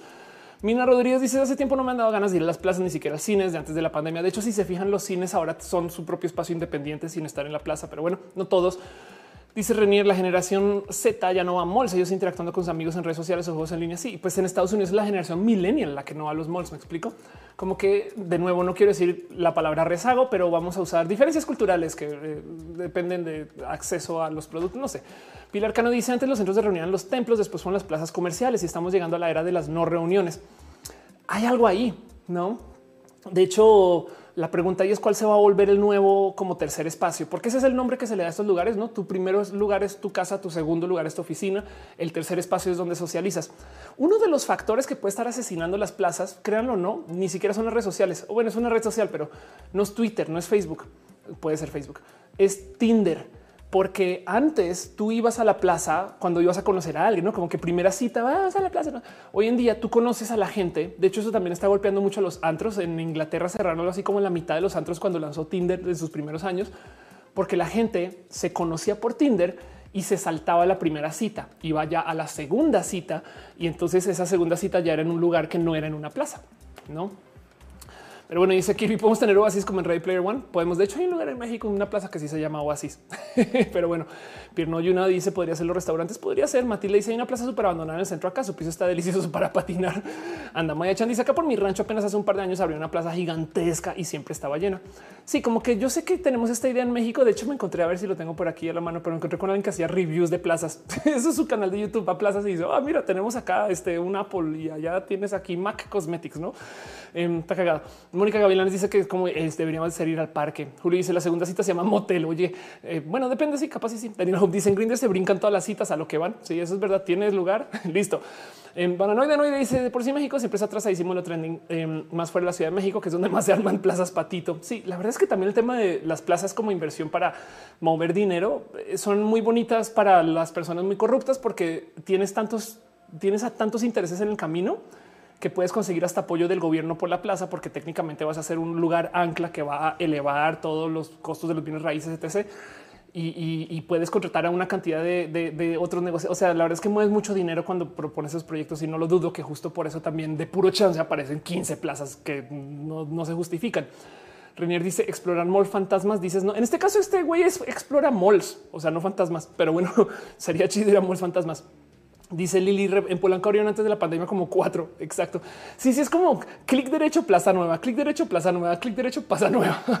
Chitivas dice: Eso explica por qué Medellín tiene tantos centros comerciales. Es raro, porque de nuevo, ¿qué está pasando con las plazas? El tema y es muchas cosas. Em, eh, primero que todo, sí, pues puede ser eh, el tema de, eh, de Amazon, no? vean, ya lo encontré. Perdón si tenía el enlace solamente como traspapelado, por así decir. Pero así se ven. O sea, esto es lo que está pasando con las plazas en Estados Unidos. Eh, eh, eh, literal, se lleva hablando desde hace mucho tiempo. Este video para que vean es del 2017 y es la muerte de las plazas, güey. Y hablan acerca de, qué pasó y por qué, porque la gente ya no va y por qué no les interesa y entonces por qué vas y todo es así como de quédate, pase lo que pase. Y, la verdad es que en últimas parte el problema es que la gente ya no quiere ir a las tiendas grandotas, entonces no van a ir las chiquitas tampoco y pues las plazas están completamente abandonadas. Serafín dice, puede ser las actividades al aire libre, puede ser Imperio Spice dice, yo quiero poner mi negocio de hotcakes a domicilio, lo recomiendo. Eh, el otro día encontré a alguien en Uber que vendía, eh, era un producto ah, que vendía macaroni con queso, mac and cheese y ya. Y entonces tenía 10 mil recetas de mac and cheese, pero era lo único que vendía. Era güey, qué chida idea. Güey. Bueno, em, Jesús dice eh, Plaza Miles Metepec, Estado México, un clásico. Uriel Montes dice: No entiendo por qué los boomers les encanta crear desde malls hasta placitas de cinco locales porque hashtag renta. Exacto. Eso también puede ser. No, nuestra generación no tiene acceso a comprar bienes raíces como antes. Pues, en fin, el punto es que eh, las plazas están desapareciendo. ¿Y por qué están desapareciendo? Pues bueno, el tema es que, bueno, primero que todo, está desapareciendo en Estados Unidos, pero acá no, como sucedió con Blockbuster en su momento y como curiosamente sucedió con GameStop en su momento, GameStop está pasando por todo tipo de cosas. Em, como que la cultura de la plaza mexicana es ruda, no? Esto, es un, esto es un post. Creo que es, creo que es reciente. Los 10 centros comerciales más grandes de México que tienes que conocer Perisur, eh, Parque Tesontle y los ves. Y sí, yo, yo recuerdo ir hace nada y está lleno de gente. No es como de cómo le hacemos acá para que esto siga siendo tema, no? Em, pero el tema es que lo que los está quebrando es el Internet. Miren, yo sé que hablamos mucho de GameStop, pero no más para que tengan presente que GameStop como negocio, ya lo había dicho acá, no, no, no es un negocio viable. GameStop está vendiendo el pasado y, ahora ojalá se pueda reinventar. Pero la verdad, verdad es que digo, no se hace nada. O sea, esto, esto fue cuando yo hice el guion, ya tiene unos días, pero GameStop cayó ya el 30%, pero en 35%. Y, y, es muy probable que a lo largo de los próximos meses, cuando se vaya eh, desapareciendo el tren del mame, siga todavía en caída porque la empresa tiene un valor fundamental muy bajo. Y eso es justo porque, de nuevo, decimos que en México no hay problemas con las plazas y las ventas, pero nos asomamos un poquito más de cerca y sí hay, sí hay. De nuevo, lo que quebró a Best Buy no fue la pandemia, no fue la pandemia, sino es que la gente compra en línea y de nuevo iba a Best Buy, veía los productos y se iba. ¿Quién fue la persona que dijo que eh, se está chismeando que las tiendas ahora van a ser showrooms? Eso es exactamente lo que hace Apple las tiendas de Apple venden, pero no son para vender. Tan no son para vender que no tienen cajas. Tienen ahí un güey que va así, así y con su teléfono ahí te hace la venta y adiós. Pero no está con una caja especializada. No está como hecho para que tú vayas y levantes el teléfono y lo juegues y lo toques y no sé qué. Y luego sí que lo pides en línea. Lo mismo con la compu. Em, hay algo ahí con el cómo las plazas están estructuradas que, como que no nos damos cuenta, pero sí nos damos cuenta que, pero sí, sí están, no están tan chidas como antes. Miren, así como Best Buy, Lowe's también se fue de México y, esto, em, vamos a ver, eso es en 2019, esto fue antes de la pandemia. Y también tiene que ver con el cómo estas empresas la están pasando mal en Estados Unidos, pero pues en últimas, para que tengan presente de que sí están cerrando estos negocios o que no están funcionando chido. El Hub dice cómo sobreviven esas tiendas raras egipcias en las plazas lavado de dinero. ¿Es posible? La otra es esas tiendas. Em, a ver si lo encuentro. Si alguien sabe el nombre de una, a ver, tienda egipcios, eh, eh, egipcia, eh, plaza comercial. Es estas tiendas donde tú entras y venden de todo. Arte egipcio, ahí está su nombre, aparece en chinga. Entonces, como que dices, ¿qué, pido con este lugar? No, el tema es que seguramente, primero que todo, em, deben de hacer una venta al 800% de cada cosa que venden y entonces con eso no tienen que estar vendiendo cada rato. Y segundo, estas son cosas que son muy difíciles de vender en línea. Justo si lo piensan, estas tiendas son las que eh, eh, tú no vas a Amazon a comprar arte egipcio. Entonces, como que todavía tienen quizás un motivo de vivir, no? Pero bueno, Music dice quién va ganando la guerra de las pizzas. Dominos. Eh, dice Mina Rodríguez, así pasará con muchas profesiones. Julio César dice, se llama el faraón. Los mix-ups sobrevivirán. Es impresionante que los mix-ups sobrevivan cuando no sobrevivió ninguna tienda de discos. Yo, yo, o sea, es impresionante, es absurdo. Liliana Aguirre dice, Best Buy también se fue. Exacto. Monruiz dice Cuernavaca, donde echas agua y una mini placita comercial. Galería es el triunfo, dices tú, dice, bueno, no. Y de Mónica Gavilanes dice, creo que pueden ser reemplazados por bulevares, espacios abiertos. Deberían. Em, es posible también que estas tiendas que, venden como cositas de sobra, literal están vendiendo cosas de sobra. O sea, como que eh, son cosas que son eh, eh, o, reobtenidas de algún banco que está sacando todos esos muebles y ya no saben qué hacer o que vienen de algún proceso que no necesariamente responde al proceso estándar, ¿no? Dice G. Silvana de Colombia se fue Krispy Kreme. Anda, Mixup vende boletos. Claro, o sea, Mixup es Ticketmaster, ¿no? Edgar Pérez dice Mixup sobre apenas en varios lados ya cambiaron a Apple Store. Exacto. Ve, sí, es que así te asomas. O sea, como que si tenemos esta imagen de ah, este en México no ha quebrado. Güey, están a dos, están a dos y, están a dos porque eh, ahorita, si no estaban a dos, ahorita ya de repente llegó golpeando a la puerta nadie más y nadie menos que Mercado Libre o Amazon también. La gente ahora que tiene Amazon Prime está comprando cosas en Amazon y ya, fin. Eso es todo.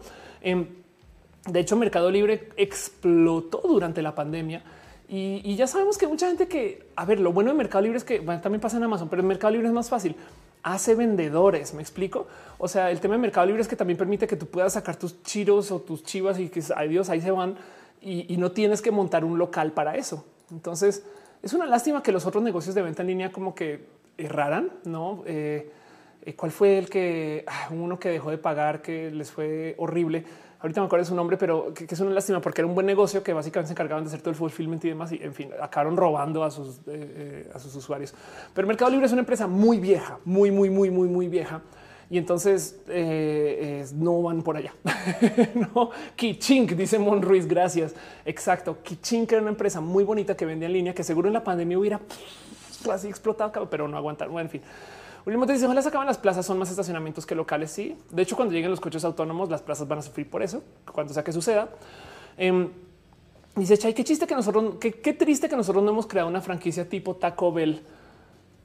Ah, como dices, como de comida mexicana en el exterior, no? Pero bueno, lo que se venden tacos en el exterior en todos los países, eso es verdad, pero no bajo la misma franquicia. Carlos Cornilla dice: Mercado Libre le está apostando a dar créditos este, sin absolutamente ningún requisito. Wow como Borders, dice Ángel Michael Boria. Claro, Robin dice voy llegando en que vamos. Estamos hablando acerca de las plazas. Sean Music dice tenemos casas de Toño. Tenemos tacos el güero. Exacto. Rowan dice yo fui a una plaza con muy bonita. Tenía un tipo canal con caminos y puentes. Sí, las plazas son bonitos proyectos arquitectónicos. Es solo que el concepto la está pasando muy, muy, muy mal y si está pasando en Estados Unidos, de algún modo u otro nos va a llegar acá. Quizás porque también en Estados Unidos está sucediendo. Entonces la tecnología que se desarrolla, las ideas que se desarrollan, pues luego las vamos a tener acá como producto. Me explico como que eh, Amazon es algo que se, que se inventó para justo para que la gente compre y esto ya está funcionando acá. Entonces para allá nos vamos. Ahora la pregunta es cuánto tiempo nos va a tomar, porque no va a suceder como pues tan rápido, pero va a suceder, se los prometo, porque así es como se desarrollan muchas cosas.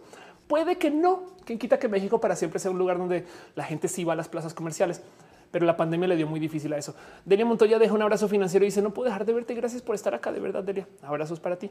Abrazos. Mucho cariño. Santiago Martínez deja eh, unas stars en Facebook. Muchas gracias.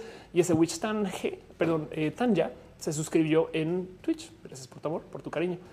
Pero bueno, Dice Carlos Cravito que es renuente a comprar eh, OPA, o sea, ropa en línea. Necesito probarla, tocarla. Sí, de acuerdo.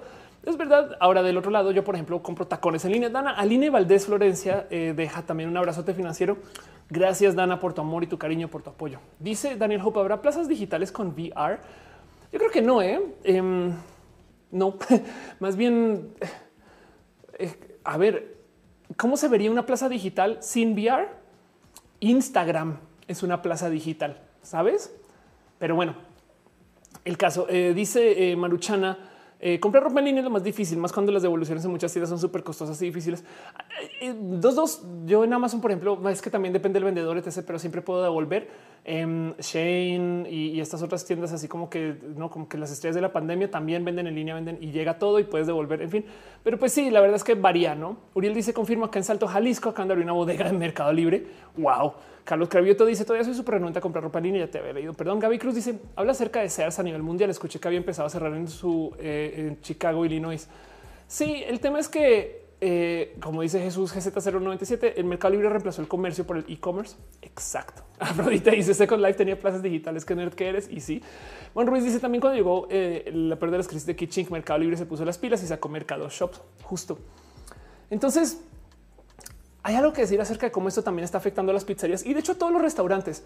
¿Por qué quería hablar de las pizzerías? Porque literal le llaman la pizza war, güey. O sea, en Estados Unidos llevan tiempo monitoreando de cómo sus franquicias están así peleándose y es que no son pizzerías pequeñas. Sí, Papa Pizza Hut son eh, pizzerías muy grandes como para que no pasen eh, eh, observadas, no? Y entonces lo más probable es que cuando sí quiebren y se acabe todo este chiste, van a salir a decir fue la pandemia pero lleva andando desde hace mucho tiempo y por eso quería hablar de esto, porque lo que está sucediendo es que estamos rediseñando el cómo convivimos en la ciudad. De aquí a los próximos 20 años vamos a pasar por un raro rediseño social que ya está sucediendo donde la gente no va a la plaza, no vive en un suburbio que es lejos de su oficina, que está en el centro financiero o en el centro de la ciudad, donde está el centro, pero no como que ese estándar de eh, yo vivo lejos y entonces tomo el transporte para ir a la oficina. Eso ya se va a acabar porque vamos ahora mucha gente después de la pandemia no va a volver a la oficina de todos modos.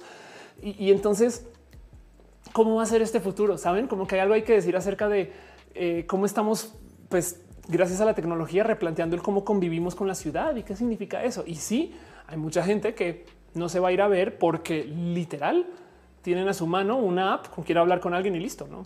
Capaz y en los aeropuertos esto va a sobrevivir por mucho tiempo, no? Dios del pop dice los probadores de ropa tienen género. Em, desafortunadamente sí, según la tienda, pero sí. Jorge Velázquez dice muchas personas venden comida como vendedores locales. Eso también sucede y lo celebro de paso que existan muchos negocios pequeños que puedan competir. Miguel dice qué pasó con de remates. Buena pregunta. No sé, Hechitivas dice eh, de hecho, Almacenes Éxito está buscando vender. Yo ya están vendiendo porque ya no son rentables. Jorge Juan, eh, para la gente que no sabe, eh, Almacenes Éxito es como por así decir un pequeño Walmart colombiano. Puede ser, si es una buena descripción. no sé si es colombiano ahora que lo pienso, pero bueno, Jorge Juan dice los tres elefantes. Me acabo de acordar de eso. Jorge Juan dice recomiendo dónde y cómo buscar tacones. Siempre busco el 8 y nunca tienen. Yo siempre pido en línea. Todos mis tacones los pido en Amazon y, llegan sin problema. De hecho, te los puedes probar. Si no te gustan, los puedes devolver. Cómpralos un poquito más de marca, pero aunque puedes conseguir tacones de diseño, en fin. Em, ese cero dice de remate es Mercado Libre. Las comisiones eh, que te cobra Mercado tienen el RFC de remate. Wow. Uriel Montes dice la gente que se mueve en bici aumentó muchísimo en Guadalajara. A pesar de todo, ha sido bonito de ver. Qué chido, qué bonito. Eh, Daniel Mosis Papaños tiene un chilito. dice es verdad, te mandan un chilito así. Llévatelo. Bruja del Marta, tú dices qué marca recomiendas de tacones. Em, la verdad es que cuando yo compro, compro tacones así, busco cosas como Pleaser pero bueno, dice Ana Cristina, vamos al éxito por Club Colombia. Omega no Ome. Claro que sí. Proxicol dice las gatas mueren en Colombia, los a las tiendas. Ah, las gatas, verdad. Adriana Cápsula, eh, eh, perdón, Adriana Cápsula dice pensemos en cómo hace el tema de probar el producto marcas como Ben and Frank. Eso es verdad. Y Lalo Pérez dice: Yo estudio arquitectura y por mi parte ya no diseñaría ciudades por zonas, sino que se use todo el tiempo de maneras diferentes. Exacto. Éxito es de Medellín, dice Hey Silvana. Los tres elefantes sigue existiendo. Los tres elefantes de una vieja tienda colombiana que los logos son tres elefantitos colgados. En fin, es muy tierno eso. Ay, pero bueno, Jorge dice: Si es recomendable comprar líneas zapatos. Yo solo consigo en línea. Cuando voy a las tiendas, como que quedan unos tacones de mi talla y, son los que no vendieron, entonces están todos mal guardados. En cambio, en línea todo llega. Pero bueno, a Valentín le gusta cuando, cuando simulo acento colombiano porque no me sale siempre, pero sí.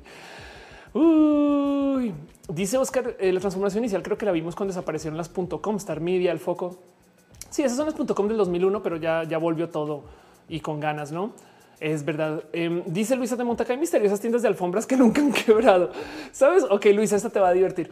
Em, para la gente que no sabe, hay algo raro que sucede con los estudios musicales. Es más, vamos a ver si lo encuentro. Estudio musical eh, de grabación donde por algún motivo bien raro, a ver si lo encuentro puro chance, los ingenieros de audio siempre tienen un tapete oriental.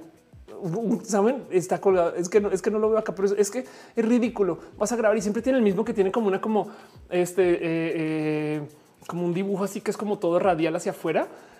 Y nunca entendí dónde viene. Estaba hablando con Straying Will en Twitter con Will que él decía a lo mejor se lo dan así como en el momento del grado y ese es el diploma y por eso lo cuelgan en su estudio. A lo mejor esas esos estudios mantienen a esas tiendas de tapetes vendiendo todavía. Luis, es posible. Dice Caro, para la batería se requiere alfombra también. Ándale. Eh, dice María Emilia, ya hablan de la feria del Brasil y solo Eso es en Colombia, ¿no? Aunque sí se ha visto tantas veces Betty la fea que el acento colombiano creo que lo domino. Adelante. Joey dice ayuda, me salió un anuncio de doméstica. Em, dice eh, Oscar, buenas noches, me voy. Gracias por estar acá. Vi el tweet y no dormí bien. Descansa. Gracias por pasar por acá. Dice José Toscano, como un mandala. Exacto. Ese, ese tapete, yo no sé dónde vienen. Em, dice Alejandro yo no entiendo cómo sobreviven las tiendas de Dormimundo. Afrodita dice mi ingeniero de sonido tiene uno persa. Sí, exacto. Yo creo que los ingenieros de sonido del mundo son quienes mantienen las tiendas de tapetes, eh, esos que no sabemos, en fin. Pero bueno, Miranda dice, según yo es como una tradición de los primeros estudios para cuidar la acústica de la, habitación.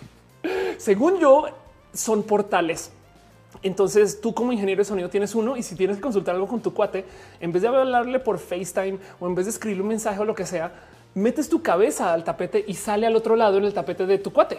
Y entonces así le pues, oye, ¿qué pedo? ¿Qué plugin uso para? Ah, no mames, abuelo. Y entonces vuelves y ya no. En fin, em, dice eh, Luisa, pero si son alfombras de decenas de miles de pesos, en serio, nunca hay gente. ¿Qué tal las tiendas de vestidos de novias muy sospechosas también? ¿Saben qué? La verdad, verdad es que estos negocios que no entendemos por qué viven dejando de lado lavaderos y estas cosas, a veces, a ver, que no tiene que ser lavadero y que es un lavadero aparte de lugares donde se lavan ropa. Negocios que tienen que perder dinero para poder simplemente poner el dinero en circulación, el dinero que no es eh, muy legal, no? Eh, pero es más posible que muchas veces sean tipo los negocios de gente muy adinerada que no le importa. Entonces es como este caso de la esposa o el esposo de alguien que le vale gorro y tiene que tener una tienda como para ocuparse, puede ser. O la otra es así de caro venden a comparación de cómo lo consiguen. o también no son negocios por hacer negocios, sino son negocios por, por ocupación, ¿no? Y entonces pueden no vender en dos meses y no pasa nada porque tienen dinero para pagar la renta, ¿saben? En fin, no hay millones de motivos para explicar eso. Dice satánica, eh, perdón, eh, eh, Emilia dice son portales y claro, exacto, Afrodita satánica. perdón, dice Mónica, eso suena a Doremon, anda, Giovanni dice, no sé cómo sobrevive una tienda antigua desde mi ciudad. ¿Sabes qué? Porque seguramente esas antigüedades, justo nadie pagó nada por ellas y las están vendiendo ya lo que den. Mon Ruiz dice donde yo vivo eh, no hay dormimundos como tal, solo un pequeño showroom y el producto es sobrepedido. Better Call escritorio, escritorio qué divertido nombre. Dice ya había eh, venido a ver esto. El trabajo remoto se pudo haber dado antes, pero afortunadamente llegó. De acuerdo, de acuerdo, de acuerdo. Pero bueno, em, dice eh, Olivoli, lo que le digo al tener tienda y no vender a lo que juegan tener tienda. Sí, exacto. La verdad es que em, hay millones de motivos por los cuales los negocios pueden no cerrar, no? Y, en última sí raro que siempre como que se avienten con eso. Pero quién quita que a lo mejor es que ese negocio existe para sustentar otro negocio, temas de préstamos, en fin. Eh, Rafael Venegas dice en Abbey Road eh, Studios hay unos alfombras de la época de los Beatles. Wow. Y Denise está compartiendo el enlace al Discord. Exacto. Entonces, volvamos de nuevo al tema del que estaba hablando antes de, eh, distraernos demasiado. estamos hablando ahora acerca de negocios y demás que no cierran y no desaparecen. Porque sí es verdad que en los próximos años nos va a tocar ver que no solo las pizzerías, sino muchos negocios que conocemos desde hace mucho tiempo puede que no hagan sentido en el futuro. Y los que hacen sentido son los que no funcionan bien en línea. Home Depot, güey, eso no sí, o sea, hay que ir, ¿saben? Y todavía hay muchas cosas de Home Depot que puedes conseguir en línea. Pero por ejemplo, piensen ustedes como Tower Records ya no existe, Mixup ahí va, porque tenemos Spotify, etc Em, de hecho, eh, las tiendas de, discos en línea tampoco existen porque tenemos Spotify, etc. Pero también ya no hay ningún lugar para rentar películas o para comprarlas casi. Y de hecho casi nadie tiene películas. Y además si las tuvieras, ¿alguno de ustedes tiene el reproductor de Blu-ray todavía conectado? ¿O el de DVD para ese chiste? Ah, pero la consola. Ah, bueno, las consolas que vienen muchas ya no traen disco. Bueno, las películas tampoco y los videojuegos tampoco. O sea, el futuro de las tiendas de los Game Planet Gamers, GameStop pues, es, más, se ve que desde ya ya ven que no están vendiendo. Por eso ahora en Game Planet y en GameStop venden Funcos y son tiendas de Funcos, son jugueterías. Pero bueno, Office Max anda. Eh, Cristina, yo siempre digo que sea si Amor son las lavadoras del señor Slim. Ah, la verdad es que son negocios que viven de sí por motivos bien raros, pero bueno. Y entonces en eso, uno de los motivos por los cuales quería hacer este rojo es porque sí le tengo mucho corazón a estas franquicias de pizzas. Representan muchas cosas. La niñez, las reuniones con familia, crecer, como sea que lo vean. Las, pizzas llegan muy al corazón y ya entiendo por qué, porque son un producto que se consume un chingo. Fin, eso es todo. Comemos muchas pizzas. Es lo segundo que más se come en México. Tacos, luego pizzas. Y entonces, pues por supuesto que vamos a ver muchos restaurantes desaparecer y le hablaremos a nuestros nietos de tener o nuestros hijos de tener de una vez que fuimos a una cosa que se llama California Pizza Kitchen, Pie Five, este Pizza Inn, Pizza Hut, Chucky e. Eh, eh, Cuchinova también está, está, en problemas y de esta cosa que no hemos escuchado mucho en México y se las presento a ustedes como con todo el sentido de la innovación posible, pero pues que capaz en unos meses se va a hablar acerca de las pizzerías que se perdieron en la pandemia. Y ahí voy a salir yo a decir pinches medios, hablen bien de las cosas porque no fue la pandemia, venían discutiendo desde antes. Pero bueno, con eso cierro este tema. Lea sus comentarios a ver cómo se siente con esto. ¿Cuál es su pizzería favorita? Y estamos hablando acerca de pizzas cochinas deliciosos. Dice la dibujante, los funcos se le dan en la tierra un poquito. Dave Cortés dice, eh, te hubiera encantado Showbiz Pizza. me suena mucho Showbiz Pizza eh, de paso. Gama Volante dice, a mí me gustan las que papas de Pizza Hot. Anda, aprovecha porque puede que no existan en dos años. Ya los dice las pizzas artesanales son las nuevas pizzas franquicia. Puede ser ¿eh? en este cuento de los micronichos, en este cuento de cómo la gente se está llevando, no está haciendo negocios pequeños muy grandes pero son grandes relativos a como su nicho operativo. En fin, dice Daniel Hope en Star Trek venden pizzas, no las venden, pero sí consigues. Hechitivas dice eh, yo noto todas las predicciones de ojo. Ándale, échale ojo. Eh, de nuevo, esto, esto no va a pasar mañana, pero, pero si el, día de mañana llega un tío o una tía a decirles no quieres invertir en un local, eh, no lo hagan, no lo hagan, porque esas cosas van en bajada. No, y ahorita todavía capaz y no existe esta cultura de comprar en línea antes de ir al lugar pero con el tiempo se los prometo que la gente se va a dar cuenta que hace más sentido las compras en porque es que ya sucedió así. Me explico como que en últimas, no sé, como que yo a veces pienso que si el tamalero pudiera vía WhatsApp prevender los tamales y luego ir a entregarlos. Otra historia sería de sus giras, no? Pero pues bueno, también tenemos un tema de acceso a la tecnología, no? En fin, eh, Rigo Domínguez dice: Yo en toda mi etapa escolar casi eh, cada siempre, eh, cada semana obligatoria la reta de videojuegos en casa de algún amigo, pedir un par de pizzas medianas, la pura diversión y los puros nutrientes. Exacto. Son muy nutrientes. Gabriel Guerrero dice que una playera con ese tema tacos, luego pizzas, tacos before battles. Em, dice Pilar Cano, las pizzas del perro negro. Sí, las pizzas del perro negro. Parece que no sabes, son unas pizzas over the top que hay en la Ciudad de México que eh, tienen todo tipo de, de, como, bueno, no sé si, si son de la Ciudad de México en sí, pero, pero son, son pizzas demasiado llevadas. O sea, es impresionante. Eh, tiene una pizza de chilaquiles, pues me explico para que entiendan como que las cosas que pasan en, las pizzas del perro negro y tiene una famosa eh, promoción donde si tienes tatuado el logo del perro negro te regalan pizzas. No sé si eso es verdad o no. Yo creo que alguien ya se habrá tatuado ese logo, pero bueno, el caso sepan que esto pasa. En fin, Cuacarraquer decía todas son tiendas de Funko. Sí, exacto. Y justo por eso es que van a morir, porque mm, eh, la gente no desarrolla lealtad con GameStop por ir a comprar Funcos en GameStop, sino consigue en cualquier lugar. Pues José Toscano dice las pizzas del perro negro son inmorales. Ana Cristina dice pizzas perro negro apoyan mucho la música local. No sabía que eso era parte del deal, como que sí sé que tú vas a los restaurantes están tocando, pero no sabía que era parte del deal. Qué chido. Julio César dice una pizza de taquis fuego, pues seguramente la puedes pedir. Miriam Guerrero dice pizza al pastor o cuando no te decides si tacos o pizzas. Cuando yo pido pizzas, por ejemplo, pido una pizza hawaiana, luego yo de atascada le pongo extra piña aquí en casa. O sea, yo tengo piña que tengo guardada siempre, se la pongo y luego, en fin, soy horrible. Liana Aguirre dice la pandemia nos empujó unos 10 años con respecto a compras en línea. Sí, es verdad. Y, ya iba a llegar de todos modos, no simplemente que nos aceleró ese proceso. Dice Seon Music, pero ¿por qué van a morir las pizzerías? Porque la gente ya no va a los locales y no todas se supieron subir al tren de las entregas, sobre todo como Domino's o como Little Caesars. Little Caesars la logró por ser baratas, no? Pero bueno, Roban dice extra piña. Eh, Dave le gustó y no solo eso, también puedes ponerle extra cualquier topping. güey. Carlos Una dice: Me gustaría que Amazon nos dijera qué hacer con sus cajas y envolturas. La verdad me molesta que usen tanto. Sí, sabes que yo las uso también como bolsas de basura. Si tienes mascotas, les encanta también. Pero bueno, Denis Rojas dice: eh, pone música de grupos locales en el perro negro. Es verdad. El chitillo dice que en Colombia lo que es una revolución con las hamburguesas, con lo que ha pasado con el Burger Master. Tengo que investigar eso. Qué chido. En Colombia la gente es muy emprendedora. En, Latinoamérica en general. Rigo Domínguez se dice: hablando de Funcos, eh, al GameStop que yo iba en Estados Unidos, en San Diego, al lado de una Hot Topic y como la tercera parte de cada tienda son puro Funko. Es impresionante eso, no? Dice Luisa, ¿cuál será el país que menos consume pizza? Está raro eso, no? Eh, no sé. Piña con pizza, dice Raglan. Caro dice: Siento que lo de Domino's y Little Caesars es igual a lo de Mugre King y Rat Donalds. Un poco quizás encontraron su nicho y se fueron así, o sea, hicieron eso. Honestamente, miren, no soy fan de Pizza Hut o desbarro, no de Papa John's, quizás California Pizza Kitchen, eh, pero no soy fan pero sí me choca perder opciones. Saben como que si ahí sí digo, no está chido que nos reduzcan de seis a dos. Saben como que también yo sé, vienen los restaurantes independientes y, entonces eh, tomarán su vida, etc. Pero, pero sí me salta un poquito el chale, güey, como que no, no, no está chido ver que se consolide el mercado, porque en últimas estas son los que generan monopolios y en fin. Sergio dice: ¿Por qué te fuiste a Santa Fe? Porque yo no sabía que era lejos de la ciudad. Llegué muy inocente, perdón. Renier dice: Te amo por tu las pizzas con piña. Gracias. Yo te amo a ti también.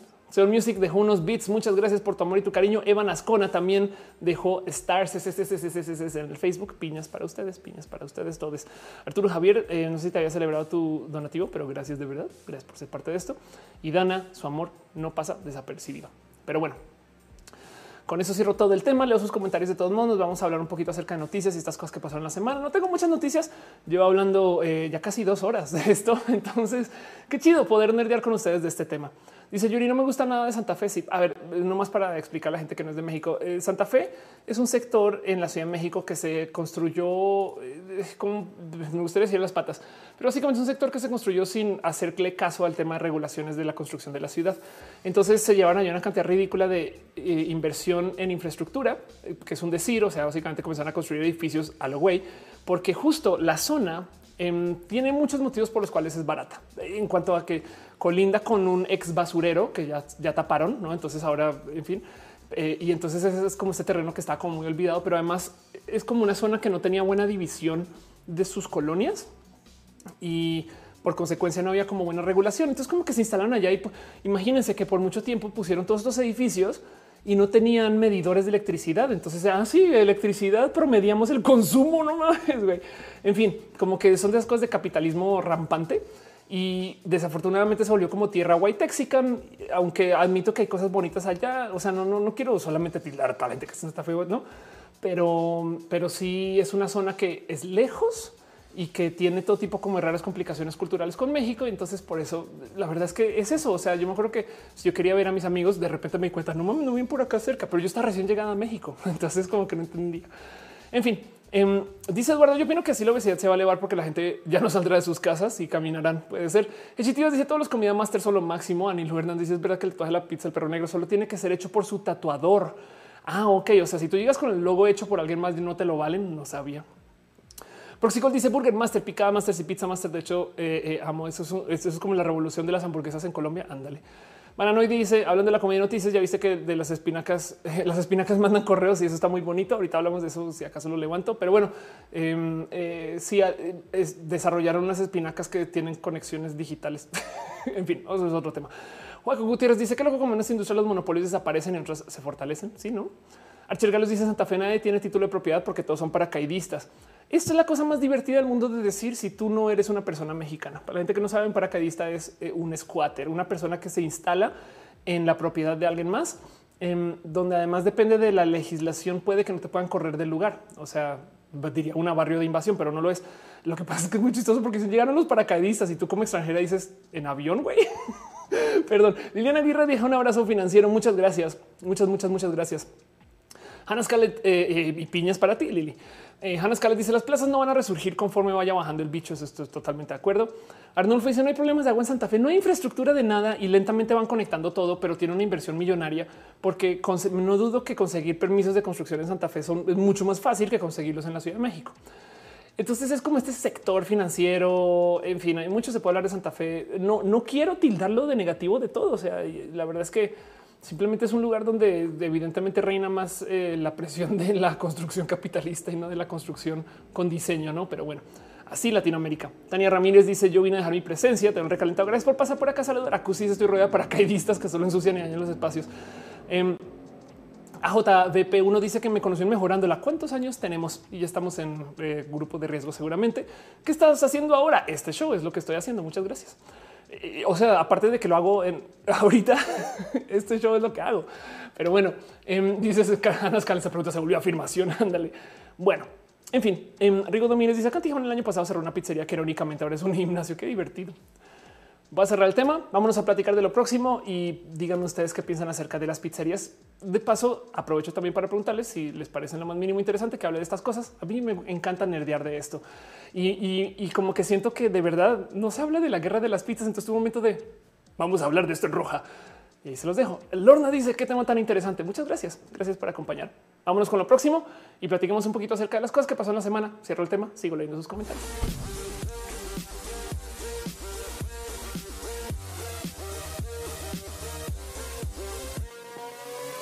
Abel dice, me trajeron quesadillas cuando estábamos hablando de pizzas. Bueno, siempre puedes abrir la quesadilla y cortarla en rodajitas. Pierna llena dice, Oli, Oli. Em, a ver qué dijiste por allá arriba. Pero bueno. Dice ¿te gustaría las pizzas con bocadillo en los bordes? Claro que sí, por supuesto. Pierna llena dice, entonces compro depa en Santa Fe o no? Depende. La verdad es que eh, eh, si tiene un buen eh, depende, depende del segmento. Ahorita, ahorita, ahorita es buen momento para comprar cualquier cosa si tienes dinero para invertir cualquier cosa que tenga que ver con infraestructura, porque estamos en recesión y así son las dinámicas de la recesión. Pero bueno, una vez a la semana pasan cosas y entonces una vez a la semana nos sentamos a repasar esas cosas que pasaron. a veces pasan más de una vez y todavía lo repasamos varias veces. Pero bueno, eh, platiquemos acerca de otras noticias que tengo de cosas que pasan en la semana, cosas que literal agarro así como al azar. No quiero ahondar mucho en estos temas, solamente quiero decirles esto sucedió y a ver cómo se sientan con eso eh, eh, o cómo les, les llega al corazón. Saben como que no más quiero eh, reportar. Y entonces lo primero que tenemos que platicar justo ya que estamos hablando de la triste recesión es que ya salió la medida de la contracción económica mexicana ahorita y es del 8.5%, un cero envidiable 8.5%. Yo sé, lo primero que dicen ustedes es, pues sí, el mundo le fue de la chingada. Pero que no se les olvide que ahorita, en este momento, Canadá está debatiendo qué va a hacer con todo el extra dinero que ahorraron en el 2020, porque literal duplicaron la tasa de ahorros. Eh, o sea, en fin, em, y, Estados Unidos está hablando de ay, mira todo este dinero que tenemos para tirarle a GameStop y ahora la plata y ahora Dogecoin. Oh, somos millones ya casi el 8%. ¿Qué pasó y por qué da tanta rabia? Porque resulta que en México depende de cómo se sientan ustedes con esto, con el ambiente, político. México no apoyó. México y Uganda tuvieron los estímulos fiscales más modestos ante la pandemia. Esto ya, pues bueno, esto, esto lo acaban de reportar 15 de enero del 2021 y en esencia, básicamente México no dio nada de dinero para apoyar ni a los negocios ni a la gente. De hecho, en los negocios en México los dio como a modo de préstamos y hay millones de motivos detrás de esto. El tema es que México ya estaba en recesión antes de la pandemia. Mientras más lo pienso, más me cae el 20 que México estaba pero súper preparado para ser el peor país del mundo durante la pandemia, antes de la pandemia, porque no solo estaba en deuda ya, o sea, estamos en recesión, estamos negociando con algo que no tenía nada que ver con la pandemia y ya estamos manejando mal economía, sino que encima de eso, México también está renegociando todo su sistema de eh, medicina. Habían tirado por la ventana los contratos que ya había de compra y no sé qué, y no habían renegociado los próximos y golpeó la pandemia. Entonces, pues por supuesto que eh, esto fue tema. Para que dimensionen la caída del 8.5% es la caída económica más grande del país. Punto. a ver, tuvieron papás o mamás que están todos traumados todavía de la caída del 96 o les tocó a ustedes. ¿Se acuerdan? E, en algún momento eh, eh, eh, lo vivieron, no? Bueno, esta es más grave y nos va a tomar mucho tiempo salir de esta, porque además el tema es que para salir de estos hoyos económicos, pues hay que tener una mentalidad económica y hay que tener actividad contracíclica, pensar, ahorrar, gastar, no? Y eso no está pasando tampoco. Entonces eh, va a ser raro y, vamos a ver cómo México enfrenta esto, porque no lo está enfrentando de modos técnicos, lo está enfrentando de otros caminos. Y entonces estoy siendo muy amable con mis palabras acá, porque básicamente lo que está haciendo es que está evitando que haya un problema, mucho más o menos.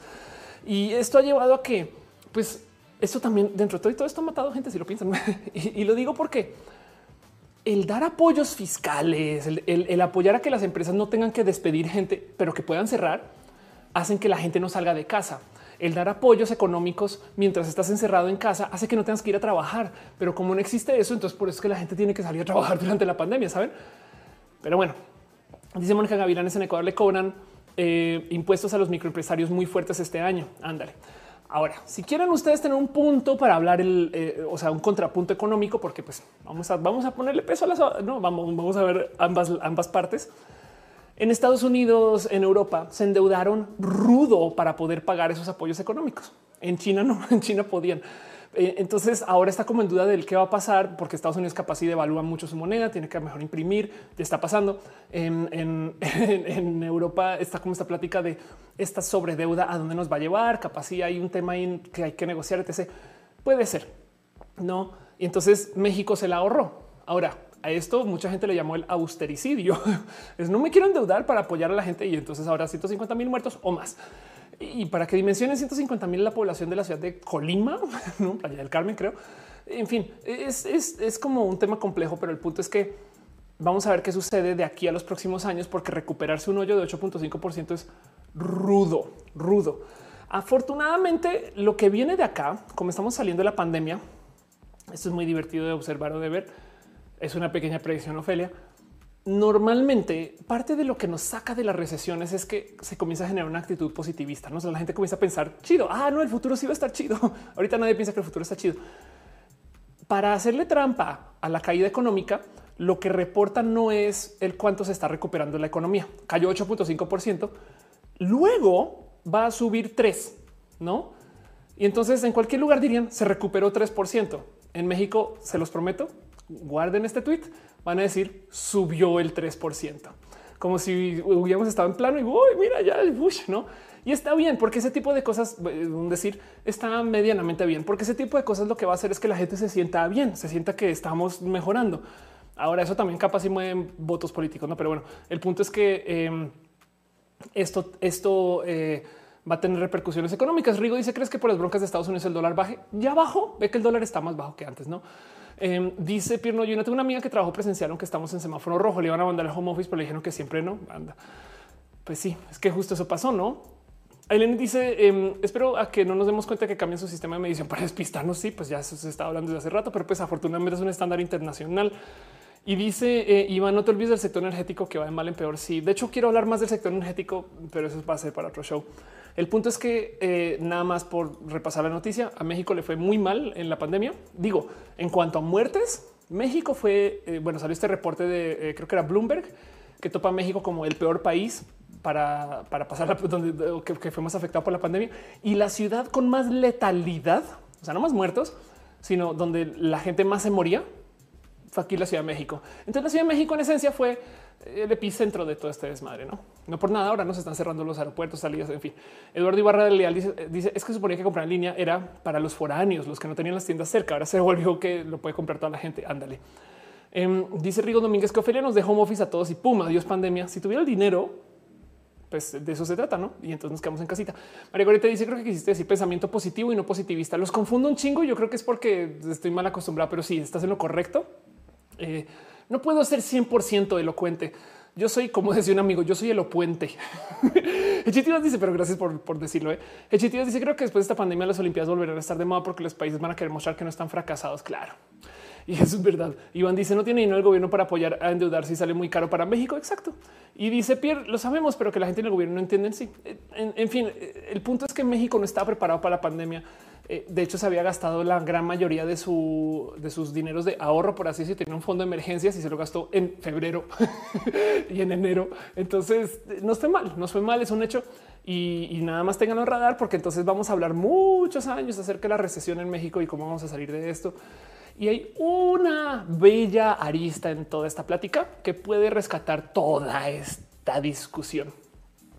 Y es que capaz si no rescata el Temec capaz si el acuerdo con Estados Unidos renegociado con Trump, que eso yo no todavía no entiendo cómo se llegó a coordinar también López Obrador con Trump, pero bueno, qué bueno que sucedió cuando comience a andar después de la pandemia. Entonces a lo mejor eso rescata a México porque van a haber inversiones sobre México y se van a cambiar un poquito como eh, los esquemas de inversión, porque el TEMEC a comparación del NAFTA está organizado para optimizar que México sea un país de empresas creativas y de empresas que no son necesariamente maquila. Y vamos a ver qué pasa ahí también, ¿no? Eh, o sea, él, para dejarlo en claro, ya lo había discutido en este show antes, pero el NAFTA estaba organizado para que México pudiera literal pagar menos y hacer un chingo de champas. Y entonces el NAFTA de muchos modos impulsó la creación de las maquilas. Las maquilas para la gente que no sabe son estas fábricas inmensas que tienen mucha gente haciendo el mismo producto o los mismos dos, ¿no? Mientras que el TEMEC está hecho para impulsar, por ejemplo, a las empresas de ingeniería en Querétaro no empresas que son como de tantito más alto nivel en su desarrollo y que están haciendo productos que no son necesariamente productos maquilables, pero que a lo mejor entonces ponen a las empresas mexicanas a competir con las estadounidenses o las canadienses y vamos a ver cómo nos va con eso. Pero bueno, em, eh, el punto es que eso igual puede funcionar, no? O sea, si se, se, propuso y la idea es crecer, no? Entonces a lo mejor va a ser para bien y yo quiero pensar que va a ser para bien, va a ser positivista. en fin, Vámonos con nuestra otra noticia, cosas que ha pasado esta semana o que les quiero compartir. Una noticia de homosensual, que por si no se han dado cuenta, yo levanto noticias de homosensual solo porque soy fan de homosensual. Pero quiero hablar un poquito de este tema. Es una noticia que me da mucha ternura que la reporten, lo hacen con todo el cariño del mundo. Homosexuales muy pro LGBT, están educados. Pero ¿por qué algunas personas trans cambian su orientación sexual? Y, esta es una nota informada, pues no. Em, entonces, varios estudios sugieren un porcentaje de personas trans podrían cambiar su orientación sexual después de transicionar es muy divertido. ¿Cómo, ¿Cómo que cambian su orientación? ¿Qué está pasando? Entonces se toman el tiempo de explicar que la identidad de género no tiene que ver con cómo vives tu sexualidad. Ok, qué bueno.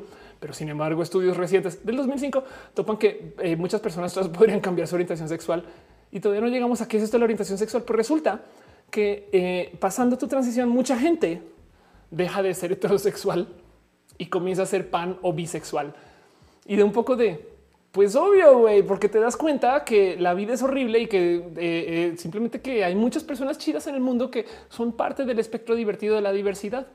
Y sí, yo sé que muchas de estas cosas no tienen nada que ver con la sexualidad, pero el tema aquí es que eh, cuando tú vives una vida en la diversidad, te das chance de experimentar de todo. Entonces no es que cambien, sino es que más bien por fin te diste chance de, ah, no mames, soy pansexual. Saben como que, como que antes simplemente estabas tan dentro de la norma que no te hacías estas preguntas. Entonces me, da un poquito como de, risa como está escrito porque es muy tierno y con mucho cariño. O sea, lo hacen bien, no? Pero dice solo eh, eh, eh, la mayoría de la, atracción de la gente trans pasa a ser unilateral a ser bisexual o pansexual. Y pues es que luego cuando vives en la diversidad te das cuenta que el género está de la chingada y que pues la gente es más chida. Entonces y, pues, también pasó por procesos de género en su vida y no sé qué saben. Se acabó. Pero bueno. Eh, Cupido dice que le gusta el gris. Muchas gracias. Este viejito vestido lo quiero mucho. Daniel dice no cambia, dije evoluciona. Anda, exacto. En fin, Lucas dice hoy hay roja, hoy hay roja. Confirmo que hoy hay roja. Vayan, chequen homosexual. Es un medio muy divertido, muy bueno y tienen el corazón donde es. Quería nomás hablar de ellos por hablar de ellos, pero bueno, en fin. Dice eh, Olivo, el ser humano es muy diverso y eso es hermoso. Estoy totalmente de acuerdo contigo. Em, dice Daniel, eh, ¿por qué salen tantas cosas de Baki? La estás viendo. No la estoy viendo, pero eh, a lo mejor me escuchó o les escuchó a ustedes. Y como leen lo que se está escribiendo en las redes sociales, entonces no sé. Mundo dice o polisexual cool. Exacto. Sí. Pero bueno, em, hablando de temas de eh, la diversidad, también vale la pena mencionar esto. También está en sensual, pero pues esto es una noticia que tengan la presente, em, donde se anuncia Salomé Pereira Trejo eh, como una precandidata gobernadora mujer trans y a ver por dónde lo lleva. Partido de Redes Sociales Progresistas eh, eh, registró oficialmente a Fernanda Salomé Pereira Trejo como precandidata a la gobernatura de Zacatecas. Em, y entonces échenle ojo. El 24 de enero se anuncia, se convierte en la primera mujer trans que compite por el poder ejecutivo estatal. Entonces, váyale bien, váyale mal. Esto ya es noticia. El mero hecho de que una persona se pueda registrar para esto y no sea o sea, no vayan a su casa a quemarla con antorchas, ya me parece espectacular.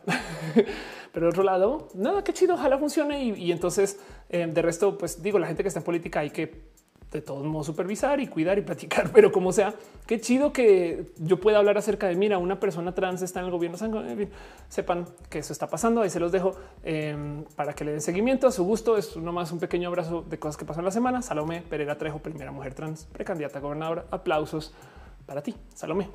Pero bueno, Sí, exacto. Dice Lili el partido del Bester. Por eso no quiero clavar mucho con ese tema. Rigo Domínguez dice que hay personas chidas que son para ti sin importar la orientación sexual. Anda, exacto. Pierre dice polisexual. Eh, la polisexualidad es amor y felicidad.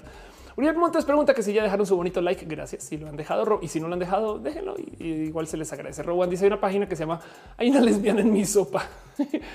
Anda, en tu diosa del pop 3, eh, P3 dice: Ojalá no se olvide de nosotras. Esperemos que no. Evanas con dice: No me gustan las etiquetas, simplemente me enamoro de lo maravilloso del ser humano. Qué chido. Yo sí celebro mucho las etiquetas, pero se vale, se vale no vivirlas y no pasa nada. Em, dice Cristo Martínez que si te gusta Dragon Ball, a ver si, si puedo mostrar. Eh, ah, no, es que las. Ah, sí, perdón. Ahí no se alcanza a ver mucho, pero eso que tengo ahí son esferas del dragón. Están al lado del Sohar porque el Sohar las defiende. Pero bueno, están hablando de la vaca. Sí, la vaca, la vaca también es parte de Dragon Ball. Pero bueno, otras cosas que pasaron esta semana, nomás para que lo tengan en radar. Les quiero compartir un estudio em, porque a mí me gusta hablar un poquito acerca de esto de, todos los consumos psicotrópicos, nomás porque le tengo el ojo puesto a que son consumos que por millones de motivos eh, no se estudian. Saben como que me da un poco de rabia que todo el mundo sabe que ir a tomar hongos, todo el mundo sabe que fumar mota, todo, no, todo esto tiene efectos. Y entonces como que no se estudian mucho porque las drogas, ¿no? Y es un poco de, güey, justo eso es lo que necesitamos, cosas que sabemos que funcionan para poder domar ¿no? y darle uso para pues, nuestros fines, lo que sea que sean nuestros fines. Pues bueno, en, eh, en esto de eh, que además de paso no se saben que, por ejemplo, uno de los mejores modos de no, o, sea, uno de los potenciales modos en los cuales se van a reemplazar los antidepresivos es por medio del uso del psilocibin, o sea, el ingrediente activo en los hongos, eh, hongos alucinógenos, pues no. Y entonces esto es como investigación misteriosamente nueva, cuando en los 70 había gente que estaba investigando con esto, porque la moral no les dejaba investigarlo. Y ahora entonces están eh, observando qué más puede suceder y topan que el LSD, por ejemplo, tiene esta funcionalidad que libera la actividad cerebral de las limitaciones anatómicas. Entiéndase cuando eh, lograron encontrar que cuando estás bajo la influencia del LSD, eh, porque tú vives con drogas y no le puedes cantar la flor. Eh, en ese momento tu cerebro no sabe si le está hablando a tu cuerpo o a nadie o a sí mismo, sí misma, sí misma, supongo cerebro. El caso es que eh, eso es nomás como un pequeño estudio que luego puede tener todo tipo de, utilidades, porque si, si, logramos encontrar modos para desconectar el cerebro y hacer cosas con nuestro cuerpo y luego volverlo a conectar, en fin, mucho que hablar de eso. Dice Acusi, el LSD es todo un viaje. Sí, es un viaje, la verdad es que sí. Em, y justo es más, si lo piensas, es todo un viaje porque te desconecta de tu cuerpo. ahí se los dejo. Una noticia para que la tengan presente. Es un estudio de esos que nada, quiero hablar de este tema porque me gusta, pero bueno. Dani Vargas dice los hongos sirven para el resto de cosas, no solo la depresión, para tratar la cefalia en, en. Sí, claro, hay millones de cosas, ¿no? Dice la dibujante, ¿se te sale el cerebro por las orejas? Puede ser. Eh, Acusi dice, por ahí me enteré que en Canadá estaban dando una pequeña dosis a familias completas eh, para mejorar su ánimo. Ándale. Eh, Luisa Mont dice la psilocibina es nuestra amiga. Además, el reino fungi es más grande, es el más grande de los seres vivos. Sí, em, hay mucho ahí que me da rabia que no sea más conocido, saben? Eh, solamente porque las ni siquiera las farmacéuticas, sino porque la gente, o sea, este, es que da, risa, pero pues hay gente que, habla acerca de la lechuga del diablo, marihuana. pero bueno, Afrodita dice las últimas veces que se LSD fuera para entender si era trans o qué pedo. Eh, tengo muchos amigos y amigas que microdosean o toman microdosis para su vida. En fin, Lily Rep dice Sabina no estaba equivocada. Ándale, Cristo Martínez es mejor la marihuana. Es que miren, eh, son consumos y entonces cada cual con su uso o su no uso o su recreación o su no recreación. Que paso también hay que hablar que cómo es posible que la gente de la generación anterior piense que tomar cosas recreacionales sean malas. No, pero bueno, en fin. Dani dice acabo de leer eh, que eh, haces de lechuga es parecido a tomar el LSD. Ándale. Malos dice los cactus ancestrales usados en rituales también se está estudiando para prohibirlo. Chale. Viva el reino fungi, dice Uriel y toda su biología. Luisa de Mont dice la lechuga es anestético y usted tiene un bebé inquieto, bañelo en agua de lechuga y verá. la mata que mata, dice Praxicol. claro. Pero bueno, en fin, se los dejo ahí para que sepan. Em, hay algo ahí que hablar acerca justo de cómo eh, eh, esto no se, no se presenta chido, no como que en fin, me da mucha rabia que esto no sea como un tema como que más discutido, pero pues ahí vamos. A fin de cuentas, ahí vamos. Pero bueno, y con eso cierro toda la noticia que tengo para ustedes hoy. Eh, quería hablar un poquito acerca de cómo Colombia está teniendo todavía una novela con las vacunas, pero literal ayer como que al parecer dieron nuevos comentarios. Para la gente que no sabe, en Latinoamérica, quieren sentirse afortunados y afortunadas por bien en México, en Latinoamérica, excepto Chile, porque en Chile, en Chile son millonarios. en bueno, es un decir, no me entienden. En Latinoamérica están negociando la compra de vacunas por medio de una cosa que se llama el COVAX. COVAX básicamente es un grupo de países que se tuvieron que unir para poder comprar la vacuna porque tienen que hacer vaquita entre todos y fueron a comprarla. Colombia se subió al COVAX y luego dijo, ah, con el COVAX se soluciona y no se solucionó. Entonces, pues ahora no sabe qué va a hacer con las vacunas y parece que sí, que no, y nadie entiende cuándo van a llegar. Y entonces ya comencé a hablar del tema, ¿no? Em, hay un caso muy divertido porque acaba de morir alguien. Pues, este, por ahí me pasó un tweet que decía: Imagínense un país que invierte más en defensa que en salud y luego su ministro de defensa muere por problemas de salud. Entonces, esto también pasó en Colombia. Esto es noticia ahorita, lo cual despierta entonces muchas pláticas acerca justo de qué está haciendo Colombia con sus procesos de salud. Para la gente que no sabe, la salud colombiana es muy buena porque las leyes de protección, eh, eh, de, o sea, de acceso son espectaculares. O sea, el, el que tú vayas a un doctor en Colombia es mucho más fácil. O sea, México suena carísimo y lo es, eh, pero al lado de Estados Unidos, em, en, fin, no dice anything. Perú también se subió al, se subió al COVAX. Exacto. Em, en Colombia tienen un sistema de, salud muy, muy, muy, muy, muy bueno y es una lástima que dejaron caer la bola con las vacunas. Entonces es tremenda novela y justo ayer anunciaron que eh, potencialmente ahora sí hay, pero como que nunca han dicho nada. No, ya se está negociando, pero se está negociando, pero resulta que sí, pero resulta que no. Y entonces como que quería platicar ahí nomás para darles un recordatorio de Recuerden que hay países que no han podido comprarla todavía. Del otro lado, Canadá compró mucho más de lo que se requiere para cubrir a toda su población. En fin, Malu dice Chile no es millonario. Es un chiste, es un chiste. Eh, eh, Chile lo que necesita es este. Eh, sí, yo sé, me queda claro. Lo, digo solamente porque cuando estás en Colombia, luego de repente es como de ah, no mames, se lo dieron a Chile primero. Pero ya, eh, Dave Cortés dice: ¿Crees que fumar marihuana exponga nuestro sistema respiratorio a complicaciones por COVID? Pues sabes que VPA no o eh, usa un bóngico y entonces sobre vapor. Pero pues sí, si le haces, si le haces daño por, por literal fumarlo por ese tema de la combustión, entonces capaz y capaz y no te expones. Caro dice vacunas excedentes de Canadá van a terminar en México y, ve que si acaban en México todavía no llegan a Colombia. Me explico. En fin, em, dice Anita Rodríguez, ¿qué opinas de las vacunas para COVID? ¿Cuál crees que es la mejor cita? La verdad es que no sé. Lo que sí es yo acepto cualquiera. Güey. O sea, yo me podría vacunar seis veces y toca. Dice Marce, te buscan para una colaboración, eh, que seguro, solamente que no me escriban durante el show ahorita o que me manden un mail, puede ser, en fin, pero sí, suena chido. Em, dice Fernando y que en Venezuela no pueden comprar, no? Sí, Venezuela tiene todo tipo de problemas de acceso a de todo. Por eso es que Venezuela está haciendo su propia solución. Luisa Demo dice todo lo que produce humo para los pulmones los daña porque es muy caliente. Eso es lo que es. Más no es tanto el humo, sino es que te estás, o sea, justo así como es el aire caliente quema, fin, no? Pero bueno, A la islas dice qué opinas de la regulación de las redes en México. No tienen cómo hacer eso del total, eh, eh, pero pues nada, es, Pancho y berrinche de, del gobierno actual y, seguramente lo van a hacer para poder lanzar sus redes locales que no van a funcionar porque nadie ha podido. En fin, pero bueno, eh, Denis dice punto, punto, punto, punto. Eh, Gómez Garita dice en Costa Rica están vacunando. Saben que les voy a decir algo acerca de las vacunas, por lo menos. Yo sé que hay gente horrible ahorita que se está vacunando y no está subiendo a redes. ¿no? Yo sé que esas historias están ahí y yo sé que es injusto que algunas personas se salten la fila. Me queda claro, pero en algún lugar en mi corazoncito celebro, celebro que eh, la gente esté peleando por vacunarse. ¿Se han, puesto a pensar en eso? Como que eh, hay algo ahí donde yo pensé que mucha gente no se iba a querer vacunar, punto, pero la mayoría y no. Más bien lo que tenemos es que la gente está así aperrando. Yo que la mía, yo que la mía, yo que la mía. Y entonces en algún lugar mi corazón le doy un poquito de espacio a eso de qué bueno que la gente esté peleando por vacunarse, pero bueno. En fin, de Dani le gusta cómo estoy sentada bien. Arturo dice la psilocibina también funciona para dejar de fumar. Ándale, guerra de vacunación, dice alias. Sí, yo le doy de aquí hasta junio a que se calme un poquito ese tren del mame, pero igual que bueno que suceda. En fin, voy a cerrar ahora todos los temas. Me va a quedar acá un poquito más de tiempo para leer sus preguntas, lo que sea que me quieran dejar en el chat. Em, y pues nada, gracias por acompañar. Eso es todo lo que tengo para ustedes con temas. María Elena Martínez deja un abrazo financiero. Muchas gracias, María Elena. Piñas para usted, las mejores piñas, las piñas de mejor calidad y las piñas mejor acompañadas gracias a su donativo. Pero bueno, Evan Ascona también dejó un donativo en Facebook. Muchas gracias. Vámonos con lo próximo. Nomás un tatito de preguntas y respuestas para ir cerrando este show pero gracias por acompañar.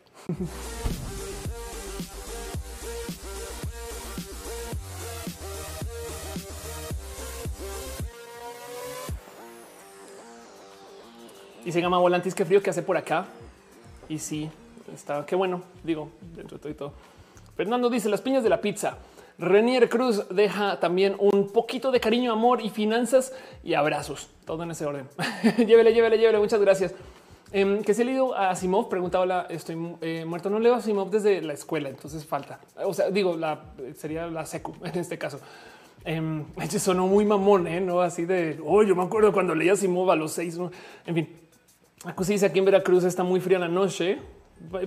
¿Cómo se llama este? Eh, eh, estas cobijas, las de las de tigre, en fin. Pero bueno, em, que nadie, nadie por fuera de México sabe de qué son, de paso. Dice em, Ana Cristina, háblanos de Jeff Bezos y Amazon. Vamos a buscar la noticia Jeff Bezos, Amazon. Em, hay algo que decir acerca justo de lo que está pasando con Amazon ahorita. Amazon, pues evidentemente es una empresa que eh, what busqué Jeff Bezos y entonces eh, estoy viendo una cantidad de noticias bien mezcladas. Pero bueno, el punto es que ahorita justo en la pandemia pues todo toca. Es que ve esto, literal puse Jeff Bezos eh, Amazon y aquí está fundador de Amazon compra de Washington Post en el 2013. ¿Por qué me sale noticia del 2013? pero bueno, em, aquí está. Eh, Jeff Bezos crece su fortuna 24 billones en la pandemia. Eh, Elon Musk esto tiene tres semanas. No entiendo, eh, no entiendo exactamente cuál es la noticia de la que hablas, pero vamos a ver Amazon CEO, a ver si es un tema que se retira un CEO. Em, Jeff Bezos is stepping down. Ah, es que pasó hace 49 minutos. Bueno, eso se anunció hace muy poquito. La verdad es que también hay algo que decir acerca de cómo está la empresa de Jeff desde hace mucho tiempo y, pues justo tú creerías que es una situación tipo no quiere arriesgar la empresa, así como Steve Jobs en su momento, que no eh, capaz sí es hora de ir entregando. Digo, luego de ser el hombre más rico del mundo, nada me sorprende detrás de todo esto. Pero la verdad es que no sé, honestamente no sé. Quién sabe qué viene para el futuro de Jeff Bezos. Capaz y a lo mejor ahora se va a dedicar al tema espacial. No sé. No, no, no, no, no, no puedo decir mucho más, excepto que hay que considerar que durante la pandemia Amazon cambió un chingo. Entonces, capaz si esto es parte de no. Pero bueno, dice Acusi, las cobijas de tigre son bien sexys, pero sí está impresionante la noticia. Eh, eh, Jeff Bezos entrega Amazon. Y entonces, a ver, vamos a traducir esto al español para verlo. El viaje comenzó hace 27 años. Es que también no escribe Jeff Bezos una carta a los empleados el martes. La pregunta que me hicieron con más frecuencia es qué es el Internet? Y entonces aquí está, se produjo como parte del informe de las ganancias del cuarto trimestre de Amazon. La compañía superó cómodamente las proyecciones de los analistas de Wall Street. Por supuesto que Amazon le va re bien ahorita. Eh, tuvo un golpe de ganancias masivas. Sí, es posible que sabes que igual y también es un poco de retirarse en la cima, como tipo de ya, güey, ya no hay más que se puede hacer. Em, y lo que venga de ahora en adelante será pues a manos de Amazon, que yo creo que poco va a cambiar. Se han puesto a pensar cuál es el negocio de Amazon de paso, porque Amazon tiene servidores. Pues porque es un negocio, no? Claro. Digo, eso es un poquito como en Sanborns. porque Sanborns tiene teles y al lado un restaurante? La visión de Amazon es que ellos construyen cosas en masa. Entonces Amazon, el Amazonas, es un chingo de árboles. Y lo que dicen es, porque normalmente tú no ves el Amazonas por estar viendo un árbol, no como que cuando tú ves un negocio, o sea, es como un dicho, no tú, tú, por, tú te pierdes de toda la jungla porque te enfocaste en un arbolito nomás. Eso es Amazon. Amazon es una empresa que todo lo que compra lo masifica, lo vuelve inmenso. Así que eh, en cuanto a ventas de libros, así ah, claro, ya no vamos a vender de a tiendita, sino vamos a masificar las cosas con servidores. Ah, mira cómo podemos usar software para masificar la venta de los servicios de servidores y así con todo lo que hacen. Eh, y, pues sí, yo no sé qué tiene que ver Prime con eso. A lo mejor Prime es solamente un ofrecimiento anexo a Amazon las ventas en línea, pero el punto es que esa es la mentalidad de Amazon con todos los servicios que presentan y no mucha gente lo ve así. Y por consecuencia, em, también en últimas con esto del Internet, pues por eso es que les va también, porque su mentalidad es aceptar, son, como el Sanborns, pero masivo, pues. Y, capaz si yo, yo entiendo de esto y, literal estoy especulando que es un ya no hay más después de, de, pasar por acá, pero quien quita que eh, quien quita que sea con plan con maña, porque algo más va a ser Jeff Bezos. vamos a ver qué pasa. Dice Luisa Demont como los manglares, no eh, un poco. Yo sí viste, eh, viste algo de ley fintech en México eh, y que estuvieron cosas del Bitcoin y salió algo del NB10. No sé qué ha pasado con la ley fintech, pero para la gente que no sabe, básicamente la ley fintech es una regulación o desregulación, depende de donde lo vean, para que la gente pueda operar con las bancas digitales en México, que se puso a andar desde hace unos años. Hubo como boom de eso en 2018, 2019 y todavía nos impacta. Por eso tenemos venta de Bitcoin tan masivo en México, por ejemplo. Pero bueno, lo que se opinas de las vacunas eh, de COVID en las personas con diabetes, no sé qué temas hay, pero ahorita el tema de las vacunas es que genuinamente saben muy poquitas porque son muy nuevas como sea, eh, eh, de nuevo, me gusta mucho que la gente se esté peleando por vacunarse, ¿no? Pero bueno, Denise dice, ¿cuál es tu dilema ético favorito? ¿Star Trek o Battlestar Galactica? El que desde eso dice, un amigo cinefilo me está recomendando ver películas en Streamio. Em, pero no me queja la única laptop que tengo. ¿Qué opinas de este tipo de sitios? Popcorn, no sé qué lo habla.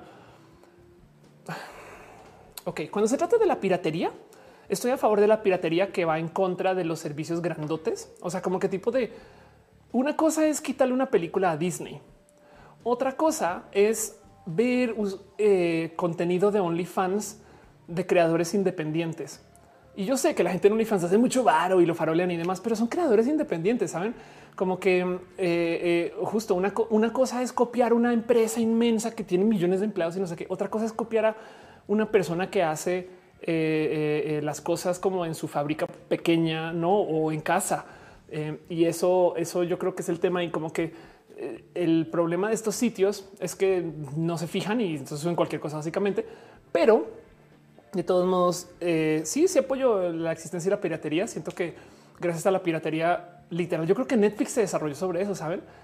Pero de resto, yo siempre he dicho que si se usa, úsenlo para para, hacerle daño a los grandotes, que nada más no lo van a sentir, ¿no? mientras que los pequeños sí pues, se ven muy expuestos y expuestas. Pero bueno, eh, dice Lalo Benítez, yo tengo una cobija de tigre de Barbie. o sea, ¿es de tigre o es de Barbie? Me da mucha risa, perdón. Perdón, veo que Arnulfo García deja un abrazo financiero que dice, ¿qué sabes de las Karens de Estados Unidos? Ah, esto es muy divertido. ¿Por qué, se le, qué es una Karen? Em, de hecho, lo había mencionado ya aquí en roja, pero el tema de cuento del por qué existe el dicho de la Karen es porque Karen es un sinónimo de boomer, de persona mayor. Y entonces se le suele acuñar a una persona mayor mandona, la clásica que dice quiero hablar con el manager y esas cosas. ¿Qué pasó? Karen fue un hombre muy, muy, muy, muy, muy popular em, a eso de 1960 para bebés y después dejó de serlo. Entonces, este fenómeno em, pues, o sea, se dio con varios otros nombres, pero el caso de Karen es muy marcado. Y honestamente me gustaría decirles por qué, pero pues ni idea. Pues, si van a pensar, eso es como 1930, la guerra, no? En fin, el caso es que Karen fue un nombre muy clásico y de repente se fue a piso. Por consecuencia, si ustedes conocen una Karen hoy, es altísimamente probable que sea una persona boomer y por eso se volvió tan famoso en México. No hay un nombre específico para Karen, hay varias propuestas, Em, pero, pero es un nombre que es que, o sea, que no hay gente joven que se llame Karen, pues no Karen la del gato. Exacto, porque pues, la gente mayor tiene sus gatos, saben de ahí viene. Pero bueno, Denis dice, dijo Star Trek. Ándale. Cristina dice Prime quiere que sea como la membresía Costco, quiere que ahí eh, salga la mayor parte de sus ganancias. Claro, tienes toda la razón. Dice David, Karen significa boomer. Karen es mujer boomer. Em, de hecho, hay un, hay un nombre masculino equivalente a Karen que no se usa culturalmente hablando. Yo he visto gente que dice Karen macho. Em, pero eh, vamos a ver, eh, vamos a si se encuentra rápido. Terry. Ok, Terry Karen, pero Terry name, name popularity. Eh, alguien justo se sentó a analizar los otros nombres que pasaron por procesos así y resulta que Terry eh, eh, también fue un nombre muy famoso que luego decayó del total, igual que Karen. Entonces Karen y Terry son como, o sea, si tú dices Karen o Terry para alguien estadounidense, esto en esencia em, quiere decir boomer. es más, vean aquí están puestos uno encima de otro Karen contra Terry, ¿no? Y, luego ya hoy en día casi nadie pone esos nombres, pero bueno, Gladys dice Chitivas. Em, dice hígado de pato me duele porque es de Terry Bogart, Karen Macho. Eh, Dale Caro dice eh, en México podría ser Jorge, que cuál es el nombre más común. No, pero es que el tema es que hay Jorges jóvenes. En este caso fue un nombre muy común en los 60 y de repente desapareció. Terrys y Jerrys, dice Liz Rico. Terry en México es nombre de perrito. Em, para la gente que no es mexicana, les voy a decir algo muy raro que sucede en México. A los perros no les dicen perros, les dicen lomito y lomito suave y nunca he entendido por qué. Porque si existe el lomito suave, también implica que hay lomitos que no son suaves. Pero bueno, Arnulfo García haciendo casi inapropiadas y victimizándose después. Sí, pues que esas cosas de, gente como muy, em, eh, muy como creída de sus privilegios, no? Pero bueno, en fin, dice Darwin. Me imagino que el nombre este, de Karen Macho era Chad. También eso puede ser. Su moreno dice una carne sinónimo de mujer TERF. Más bien una Karen, Karen conceptualmente hablando es como mujer blanca mandona, no y mayor. Justo la que dice quiero hablar con el manager porque sí, porque está llena de poder, no porque ahí viene. En fin, pero bueno, em, se despide Moon, descansa. dice John José Toscano dice en Australia la drag queen llamada Karen eh, from Finance es el mejor nombre exacto. El dibujante dice en México todas las eh, aguas se llaman María Josefina. Bueno, yo elegí Ofelia porque Ofelia era un nombre de abuela. Yo quería un nombre imponente. Ofelia es como muy medio matronal, como que llegó la, llegó la abuela Ofelia, ¿no? Y, hay muy poquitas Ofelias jóvenes, pero bueno. Karen Lomita, dice Paulina Yelich. Dice Lalo Perriguis, em, este, eh, ¿cómo que lomito? Que alguien me explique así se llama, si les dicen lomito suave, lomito suave significa perro. y entonces es raro. Eh, o sea, literal pongan en Google gente que no es mexicana, pongan en Google lomito suave, salen perros. güey. ¿Qué les pasa?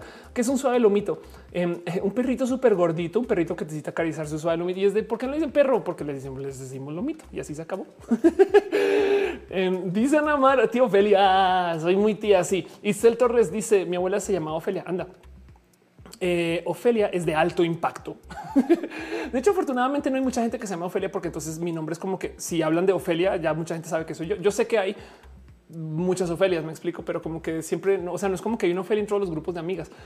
Pero bueno, em, dice Álvaro Hernández y los gatos que les dicen Michi. Sí, eso también pasa así. Y en Colombia yo he escuchado Michi Fu. Supongo que también Jack 8 dice eh, manda muchos abrazos. Gracias. Acusi dice lomo plateado hace referencia a una persona con mucha experiencia y resistencia. Lomo plateado es un tipo de simio que es un simio eh, dominante. Entonces eh, de ahí viene. Pero bueno, eh, Toño Rico dice Lomitos ya está quemado atrás. Ahora son chims. Eh, claro, porque la gente del Internet le gusta chims, que por si no saben, chims es el famoso perrito meme. Em, este, el que está mamado y no mamado a la vez. es impresionante que esto, esto se volvió un meme. Pero bueno, ¿cómo es el Internet? Así dice Acusi. Aquí hay Misifus. Lisa Demon dice el chilaquil. Gustavo dice que me perdí haciendo preguntas y respuestas y nomás eh, a JPB, a, JVP1 dice qué países has vivido. Entonces yo soy colombiana. Luego eh, mi familia tuvo, es, mis padres son divorciados. Entonces mi mamá se quedó viviendo en Colombia. Mi papá viajó y, él fue expatriado con la empresa en la que trabajó. Entonces vivimos porque yo iba a visitarlo. A veces me quedaba mucho tiempo en Caracas, o sea, en Venezuela, en Santa Cruz de la Sierra, en Bolivia, en Buenos Aires eh, en un rato quise vivir en Santiago de Chile, pero no me quedé. O sea, estuve visitando mucho más bien. Evidentemente México es hogar. Viví en Miami donde estudié, pero luego mi familia también tuvo casa en Alaska.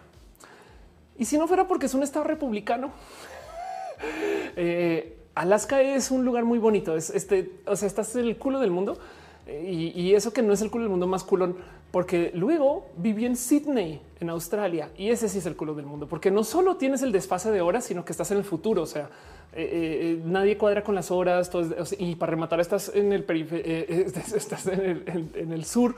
Em, entonces los inviernos son al revés y los veranos son al revés. En fin, eh, eh, mucho cariño con, con Sydney también. La verdad es que le tengo mucho cariño a y entonces esto me sorprende un poquito porque pues a lo mejor esto pasó tan eh, me tocó vivirlo. O sea, viví Venezuela y me fui el, último año que estuve en Venezuela. Entró Chávez para que además vean hace cuánto tiempo fue esto, no? En, en, Bolivia, el último año que estuve en Bolivia entró este Evo. Yo creo que ya, ya va siendo hora de irme de México porque ya logré la misión.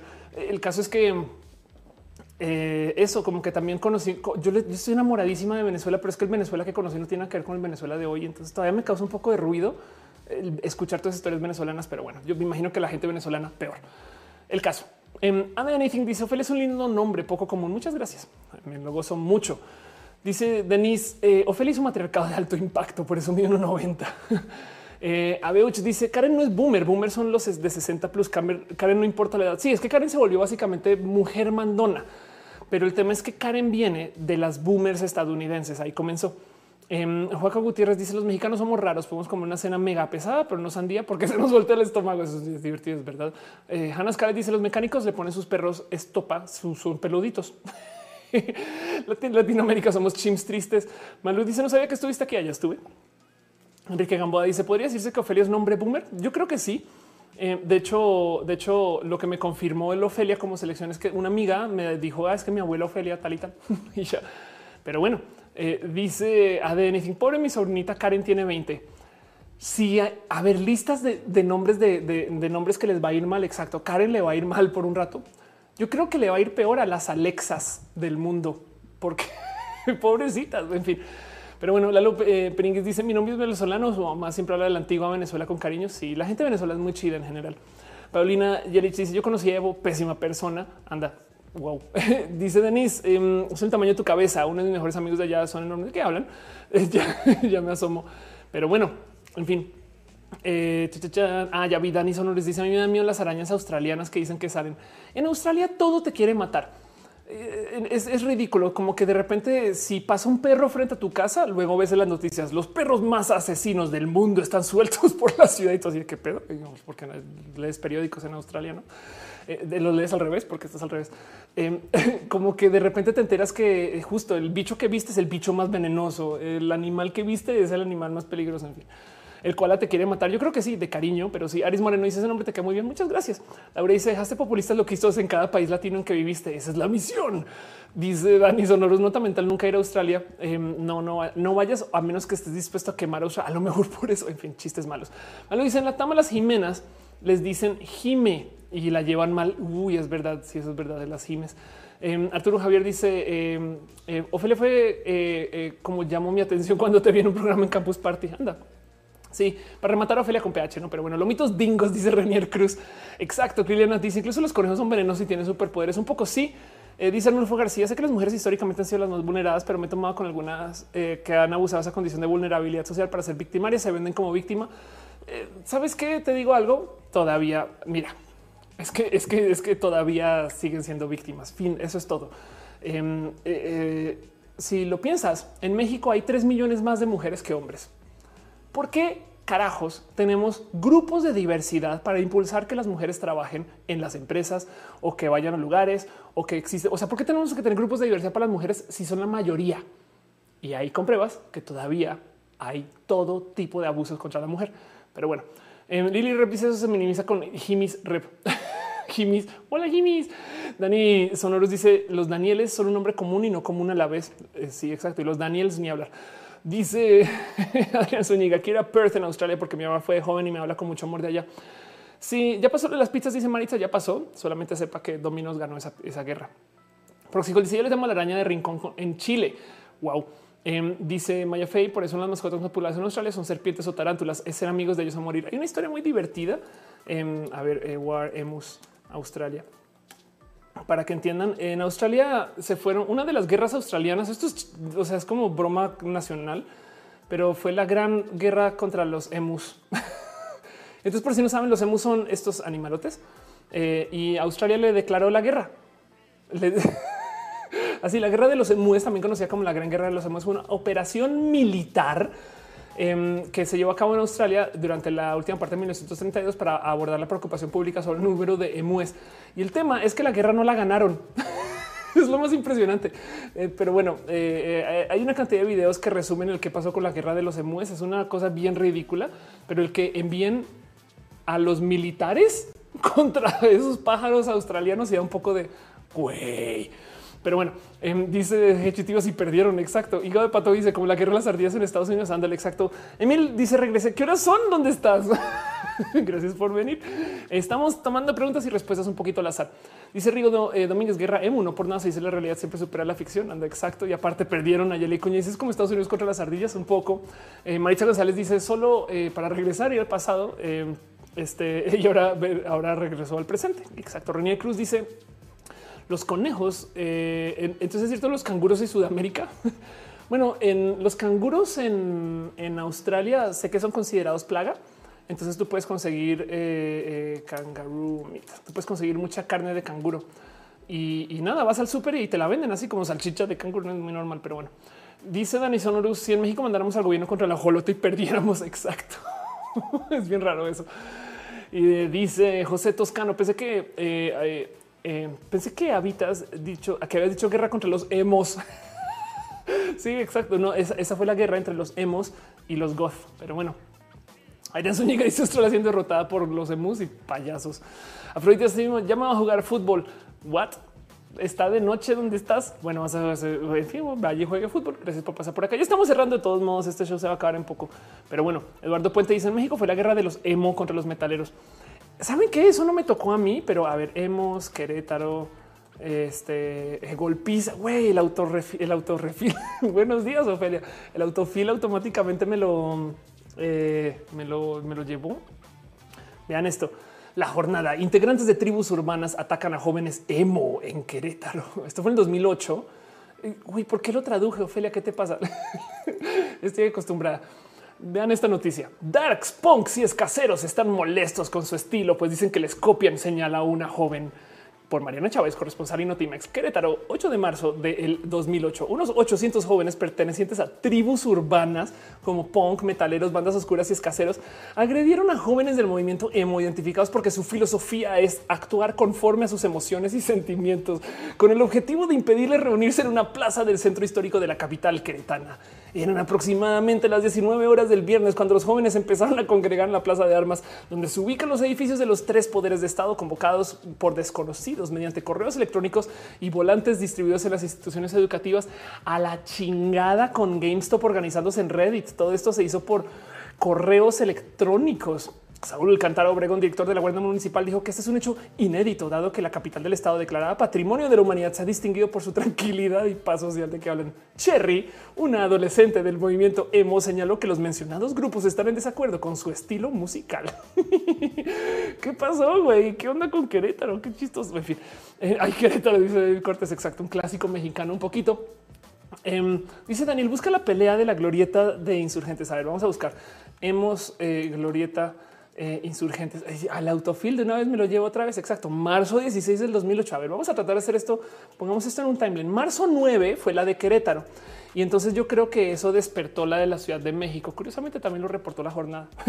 Em, chocan emos y punks en glorieta de insurgentes. No se reportan heridos. ¿ves? Se comportaron la, convocatoria para unificar a los jóvenes conocidos como emos y, eh, eh, y, enfrentar las agresiones y muestras intolerancias sufridas por esta tribu urbana integrada por su mayoría por adolescentes provocó enfrentamientos, agresiones verbales.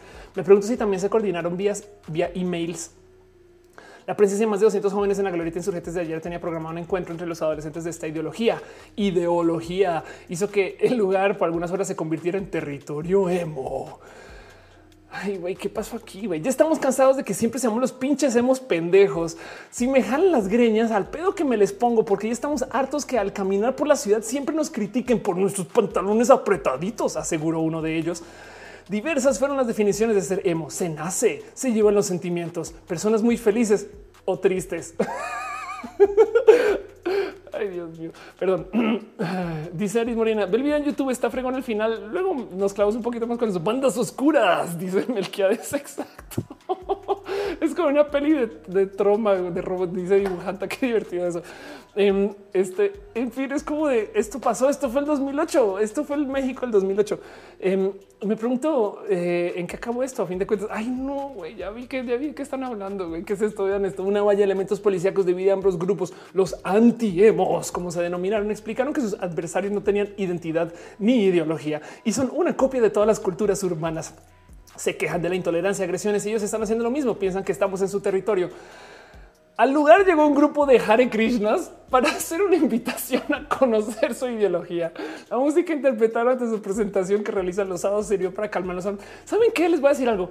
Éramos felices y no lo sabíamos. Esto que tengo que decir. Madres. Emil deja un abrazo. Dice una pregunta sobre los pronombres. ¿Puedo pedir que me hablen en femenino si no me considero mujer? Claro que sí. Pregúntale a las dragas. Em, cada quien elige sus pronombres. El problema es que esa cultura hay que enseñarla. No pasa más que hay gente que no te quiere respetar los pronombres porque no los quiere respetar. Igual y eh, eh, es un tema de ser una persona no binaria. Es en fin, son tus pronombres elegidos y tú eliges tus pronombres. Está en que las otras personas respeten lo que sea que tú digas y ya. Pero bueno, ¿quién dijo coordinados vía Metroflog? Eh, exacto. Dice Jorge Torres, organizaban en foros de Yahoo, Yahoo Respuestas. Claro, dice qué país tan surrealista. Con razón, Dalí ya no quiso volver. Aquí está Manuel García, fue quien dijo coordinados vía Metroflog. Cristian García dice lo pero es que se está volviendo eh, al emo en forma de edges. Hay algo que decir ahí. Miren, tengo un roja pendiente del tema acerca de las tribus urbanas. Eh, primero que todo, porque no las entiendo muy bien. O sea, no, no puedo clamar haber vivido una vida emo, pero déjenme decirles que conozco una cantidad absurda de mujeres trans que fueron emo o goth en su momento. ¿Y, por qué? Pues porque eh, parte de su tribu les permitió usar faldas. Entonces fue como su primera investigación con el tema de género. Bueno, eso por un lado. Luego, del otro lado, me he percatado. Esto, esto todos son borradores que tengo en mi cabeza, no? Pero me he percatado que las feministas radicales transexclusionarias, muchas son parte de un grupo por ser parte de una tribu. Saben? ¿Han visto cómo hablan? Rad es vida ser rad es espe, solo nosotras somos rad. Ustedes son, piensan que somos malas, podemos ser más malas.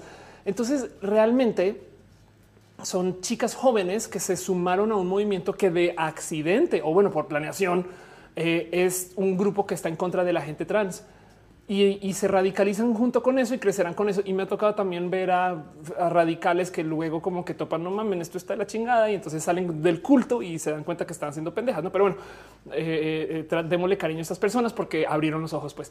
Pero el tema es que muchas veces me he topado que hay muchas radicales que son radicales por ser emo. Digo, no, pero es que no he querido, no he querido tuitearlo siquiera porque la gente emo me cae chido y es una cultura chida. Saben como que no, no quiero comparar a la gente odiante con ser emo más bien no sé bien cómo, cómo eh, este, aterrizarlo. No dice Daniel Hope, la agenda RAD. Cristian dice, dijo, literalmente dijo, no puedo vivir en un país más surrealista que mis pinturas. Anda. Em, Emil dice, yo era emo porque quería traer el pelo largo y pintarme las uñas de negro. Creo que era más jotería que emo. Exacto, sí ve eso. Esa historia lo he escuchado mucho, mucho, mucho. Martín dice, en Ciudad de Buenos Aires hace cosa de 10 años existió un enfrentamiento entre emos y floggers. Wow. Hasta llegaron al extremo de agarrarse a trompadas. Qué locura, güey. ¿Dónde más habrán peleado los hemos con la gente? Eh, Denise dice: Imagínate ver en Suiza y perderte México el 2008. Armando Damos dice: Oye, 2008 sí que se puso intenso, no? Si Carlos con aquellos hemos que harán ahora. Eso está espectacular de considerar que harán ahora los hemos adultos, porque, porque les digo, son personas con las que trabajan, son ustedes, son no, en fin, em, no sé.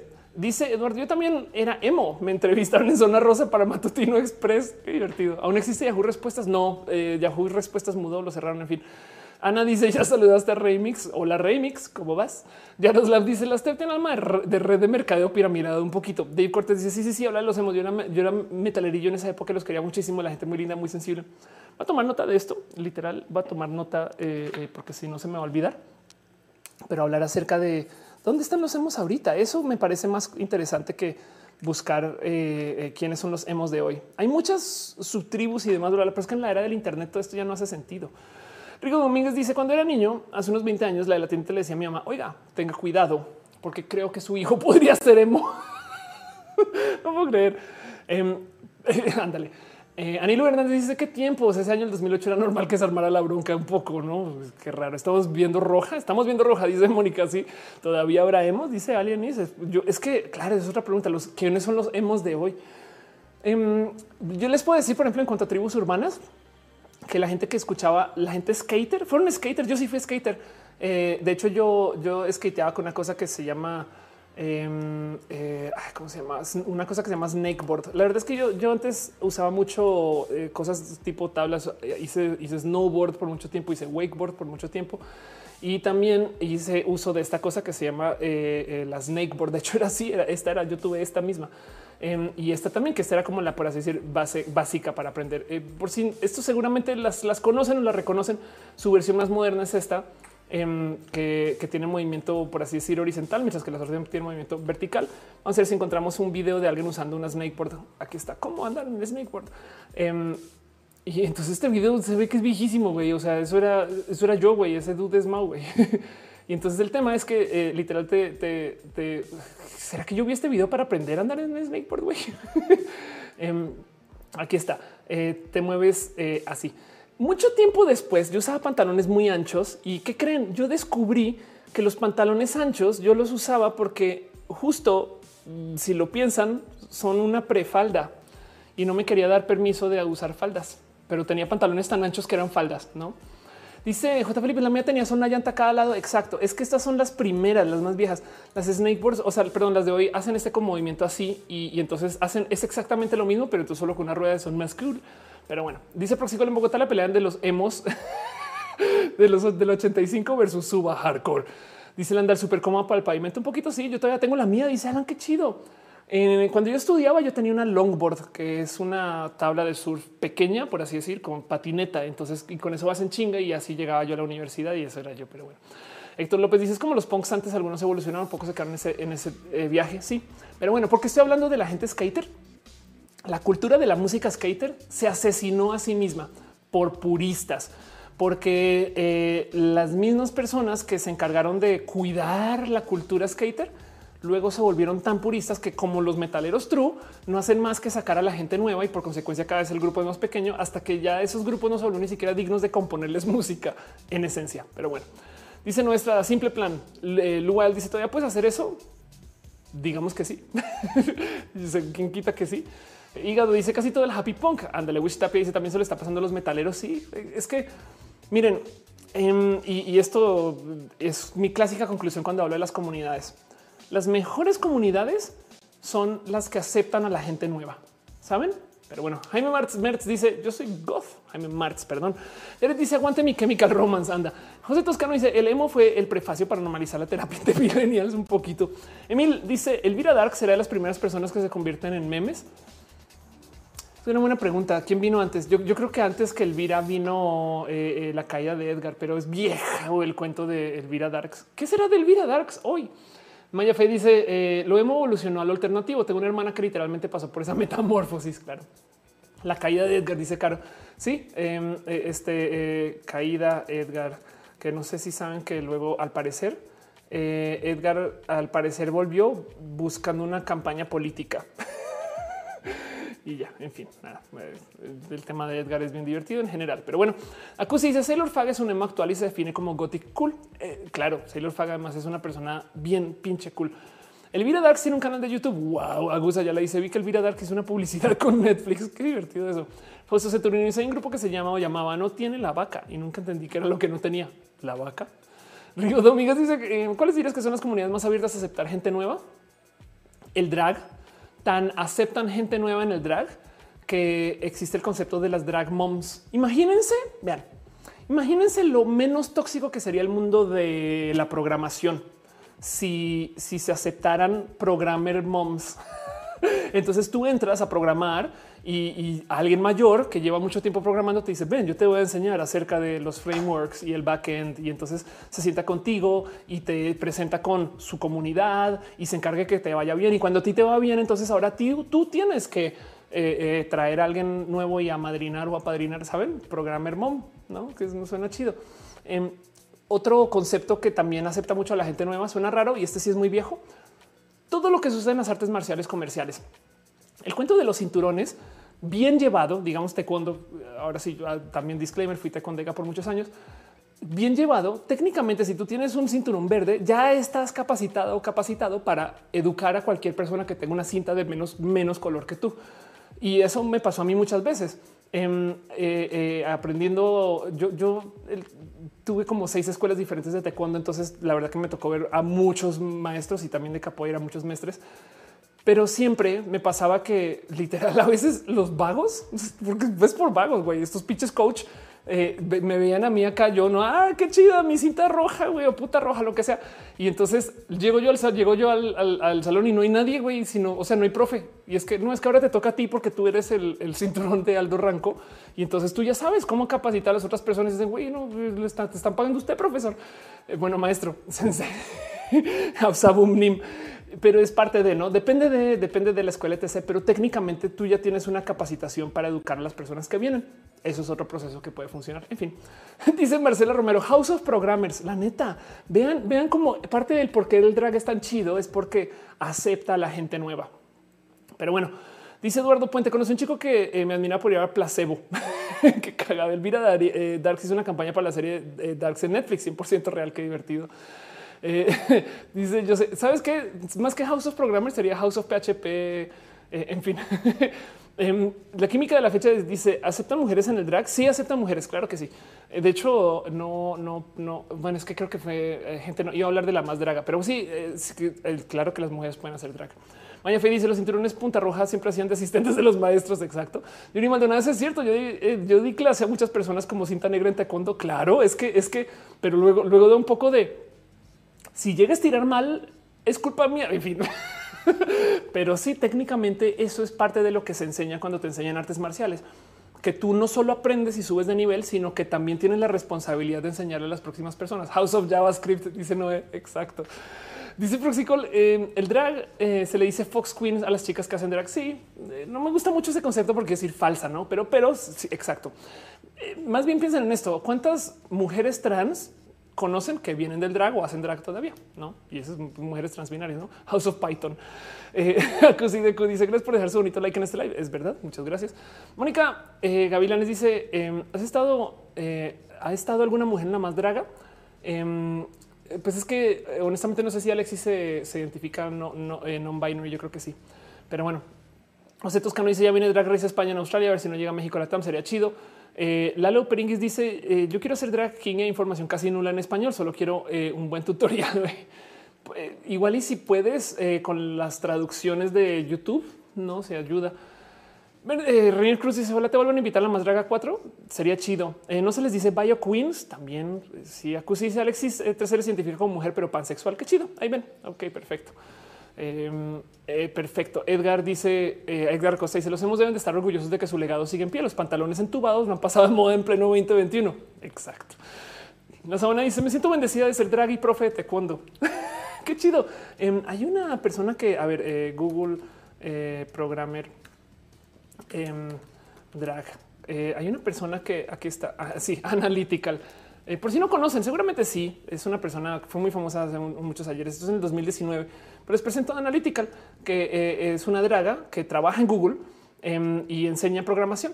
¿no? Y está en YouTube de paso, Analytical. Eh, aquí está historia de ingeniería de Google, drag queen, profesor de codificación, o sea, de programación. Conoce a Analytical, una estrella de YouTube que enseña HTML, hace que la programación sea más inclusiva y la neta que las cosas de Analytical son bien pinches chidas. Entonces ahí les dejo que esto no está tan lejano. Me explico como que mm, no sé, eh, me parece, me parece bien cool ver todo esto. Pero bueno, ahí les dejo Analytical, que enseña a programar y está en Google. Eh, dice Ángel Reyes, Alexis es bien fluida, a veces dice que no es no binaria, a veces mujer, sí, eh, exacto. La verdad es que por eso que no, quería pisar un poco si, si ya vive de modo más no binario, pero pues como sea, el punto es sí, sí, sí, sí, si eres mujer puedes hacer drag, o sea, olvídalo. Em, este eh, dice Isa te extrañé. Gracias por estar aquí. Ana Muñoz dice: A mí me gusta más el término hiper queen para mujeres que hacen drag con personaje mujer, porque vio somos todos. Sí, claro, también. Como sea que le quieran nombrar, eh, sepan que se puede. ¿no? El drag es, una cosa universal. Proxicol dice: En versus otro show de drag en Chile también concurso una mujer drag. Ándale. Eh, Renier Cruz dice que fuera de Elvira Yo Mastercard. No sé, pero ya me divirtió mucho su nombre. No me dice que bella ella busca Analytical. En fin, drag kings dicen Aran Villegas. Claro, conozco muchas personas que han estado haciendo drag king últimamente. En fin, hay que entender que parte de lo que pasa con el drag es que el drag comenzó como una cosa de transvestismo de hombres transformistas y, que luego se volvió como esta expresión eh, de libertad y que ahora en la era del gender fuck em, se volvió una cosa más como de expresión general global. Me explico como que ya mandaron al, al O sea, el drag está en el futuro. El drag está tan en el futuro que están explorando la transhumanidad de modos que mucha gente no se ha dado cuenta todavía. El chiste clásico con la gente trans es si yo soy delfín. Ah, bueno, pues si hay dragas que sí se visten de delfín. Me explico. y si hay dragas que tienen piel de todos los colores. O sea, están, están de verdad en el futuro de la percepción, porque de eso, se trata. Em, el drag es como el doctorado.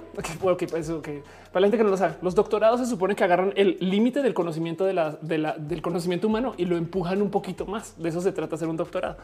Eh, tu investigación tiene que ser nueva en algo que nadie ha investigado antes. Imagínense ahora también por eso veces investigan eh, análisis de hongos eh, en, una roca lunar porque nadie nunca lo ha hecho. ¿no? En fin, no, pero el punto es que técnicamente tiene que ser trabajo nuevo y eso se hace para crecer el conocimiento humano, así sea un milímetro. Bueno, las dragas son eso. Las dragas están creciendo la investigación del ser humano, así son un milímetro cada quien, no? Pero bueno, en fin, Em, dice yo Abel, un frío que si quieren ver las dragas son eh, Linux. Hay gente que se cree perrito, dice Anything o que lo son y así. Arnulfo García dice que cuando crees que llegue masivamente el 5G a México, se supone que este año, pero pues vamos a ver qué pasa. Em, después de la pandemia vamos a hablar de eso, pero te lo prometo que va a llegar porque como se está fabricando tanto para China, luego va a ser barato. En fin, em, nuestra dice UDG, te exigimos una maestría en drag. Ándale, sigo, digo doctorado, dice nuestra. Ándale, puede que sí. Hercot dice que hay de los furries. Sí, hay algo hay que decir porque también, por ejemplo, déjate los furries. Em, hay un overlap entre la investigación de género o de, o de ser o de la transhumanidad que están haciendo las dragas, pero que como esta viene del transvestismo y el transformismo, tiene una cultura y lo que están haciendo las cosplayers o los cosplayers que viene de algo más comercial, pero que también la gente que está en el cosplay está investigando cosas que dices, güey, yo no sé si sigue si, no. En fin, eh, me parece espectacular como sea, todos son expresiones de a dónde podemos llegar con nuestro cuerpo. Dice CM Márquez, un abrazote financiero. Gracias, de verdad. Gracias por tu amor, tu cariño. Vaso de gracia de unos bits también. Amor para usted. Gracias por tu cariño y tu amor. Y Armando Damas dice vaya 2008, sí que se puso intenso. Que ahora sucedió con aquellos hemos ya te había leído, pero igual celebro mucho. Piñas para ustedes. Gracias por dejar su cariño y su amor aquí en el show. Pero bueno, en fin, estoy feliz que no se cayó el show. Dentro de todo y todo, acabo de recordar que casi que no arrancamos porque teníamos problemas. Augusta ya le dice: Me encantaría empezar el drag, pero nunca supe por dónde empezar. Debería perder la vergüenza de buscar una drag mom. Eso puede ser un camino. La otra simplemente puede ser muy en casa, no como que también eh, eh, no descartes que hacer cosas en chiqui es un modo de arrancar, no? Y así las cosas tranqui. O sea, no tienes por qué salir a comerte el mundo. O sea, literal, puedes un día draguearte solo el maquillaje. Adiós. Em, nadie dice: Yo soy un compañero en la UDG que está haciendo su tesis con respecto a la cultura drag y la expresión de género. Qué chido eso, qué cool. Proxicol dice: Existe una drag chilena que hace drag y cosplay y se llama eh, Cipher o Cypher y es precioso. Qué cool, qué chido. Pero bueno, y Cristian dice: Creo que los furries necesitan una reivindicación después de años de acoso. Yo creo que sí, la verdad es que sí. Em, es broma, es chiste de pinche furro, pero la verdad, verdad es que hay gente que vive así muy casual y no pasa nada, no como que em, si, el, si, el, si se le diera el respeto a la gente furry que se le da al drag. Pero bueno, como la vida de los furries en verano, dice Renier Cruz, pues así, o se visten en látex. En fin, em, dice Gama Volantis, favor de no hacer spam. Exacto. Eh, dice Emil, ¿para cuándo la pelea de drags versus cosplayers versus furros en la glorieta insurgentes? Puede pasar, eh, pues, igual y de suceder, sucedería durante Pride. Que de paso sabían que existe un Pride de esto, ¿no? Em, que es la marcha del orgullo friki que es bien divertido porque si lo piensan, cada movimiento de la diversidad habla de lo mismo, pero no. Y por eso es la diversidad. Por eso hay muchas marchas. Tenemos la marcha LGBT, pero ahora tenemos la marcha feminista. Bueno, eso está también desde antes, me explico. Em, eh, eh, eh, pero, pero no sé si sabían que existe una marcha del orgullo friki. Y la marcha del orgullo friki en la Ciudad de México, literal, es gente que sale así.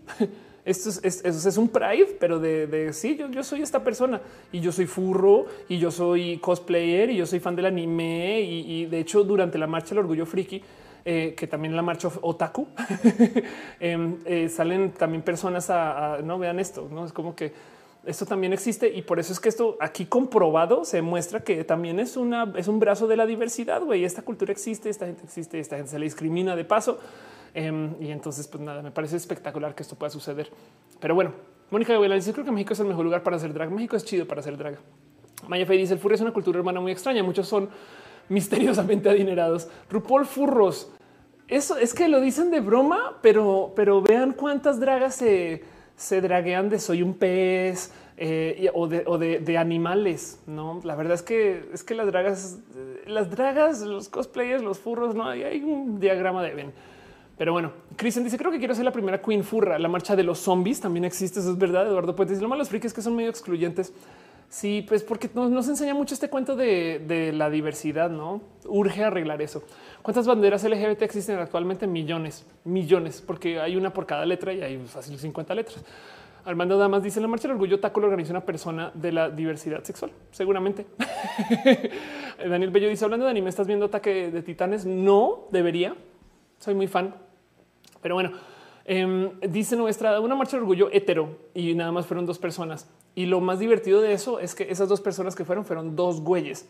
Entonces fueron dos hombres solos a un lugar a decir somos súper heteros.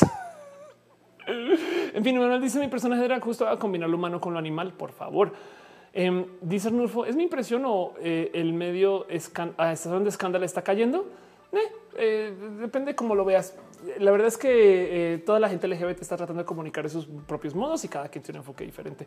Proxicol dice, yo sigo esperando un video de Evangelion 2.0 de off.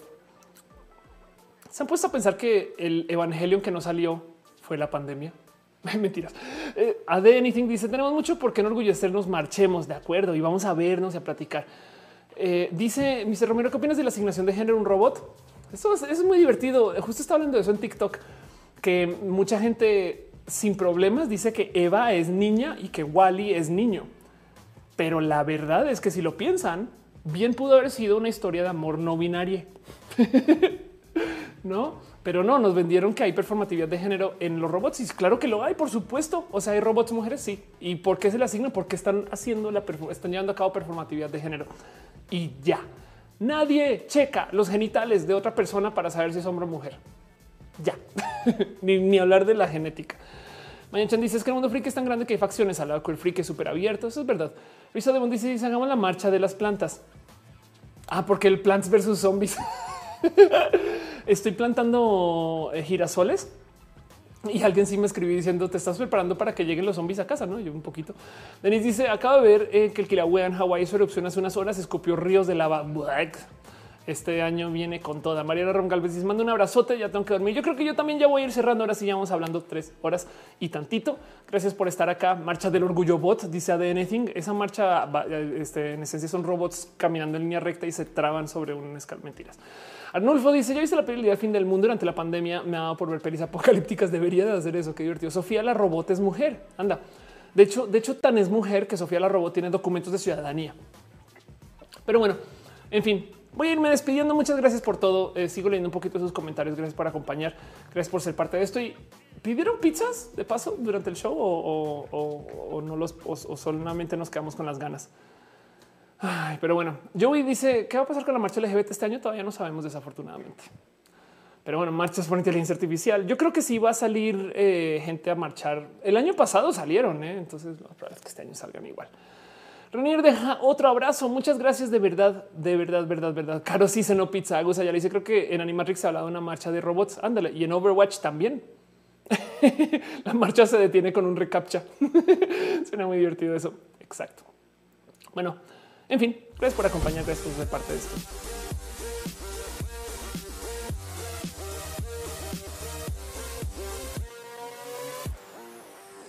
Y en fin, gracias por acompañar, gracias por ser parte de esto.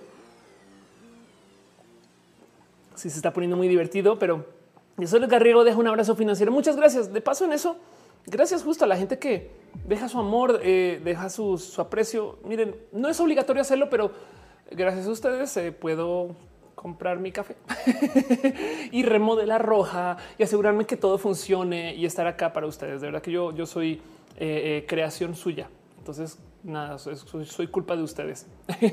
Pero bueno, en eso quiero dejar un abrazo súper especial a la gente chida que, que, ha estado dejando su cariño financiero y todo su apoyo.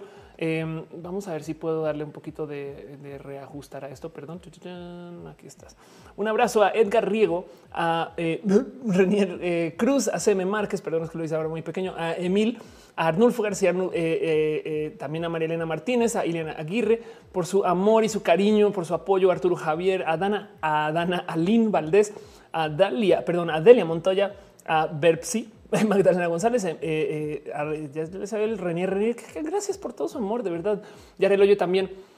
Yarelo yo. Un abrazo también eh, a la gente que apoyó en el Facebook.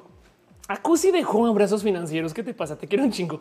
Armando Damas, a Evan Ascona, a Santiago Martínez, a Dalia Zuleta, a Gloria eh, Curi Muñoz. Gracias por tu cariño, tu amor. Vaso de gracia. Seon Music, que chirió eh, ese witch eh, Tanja, que se suscribe. Gracias también por apoyar.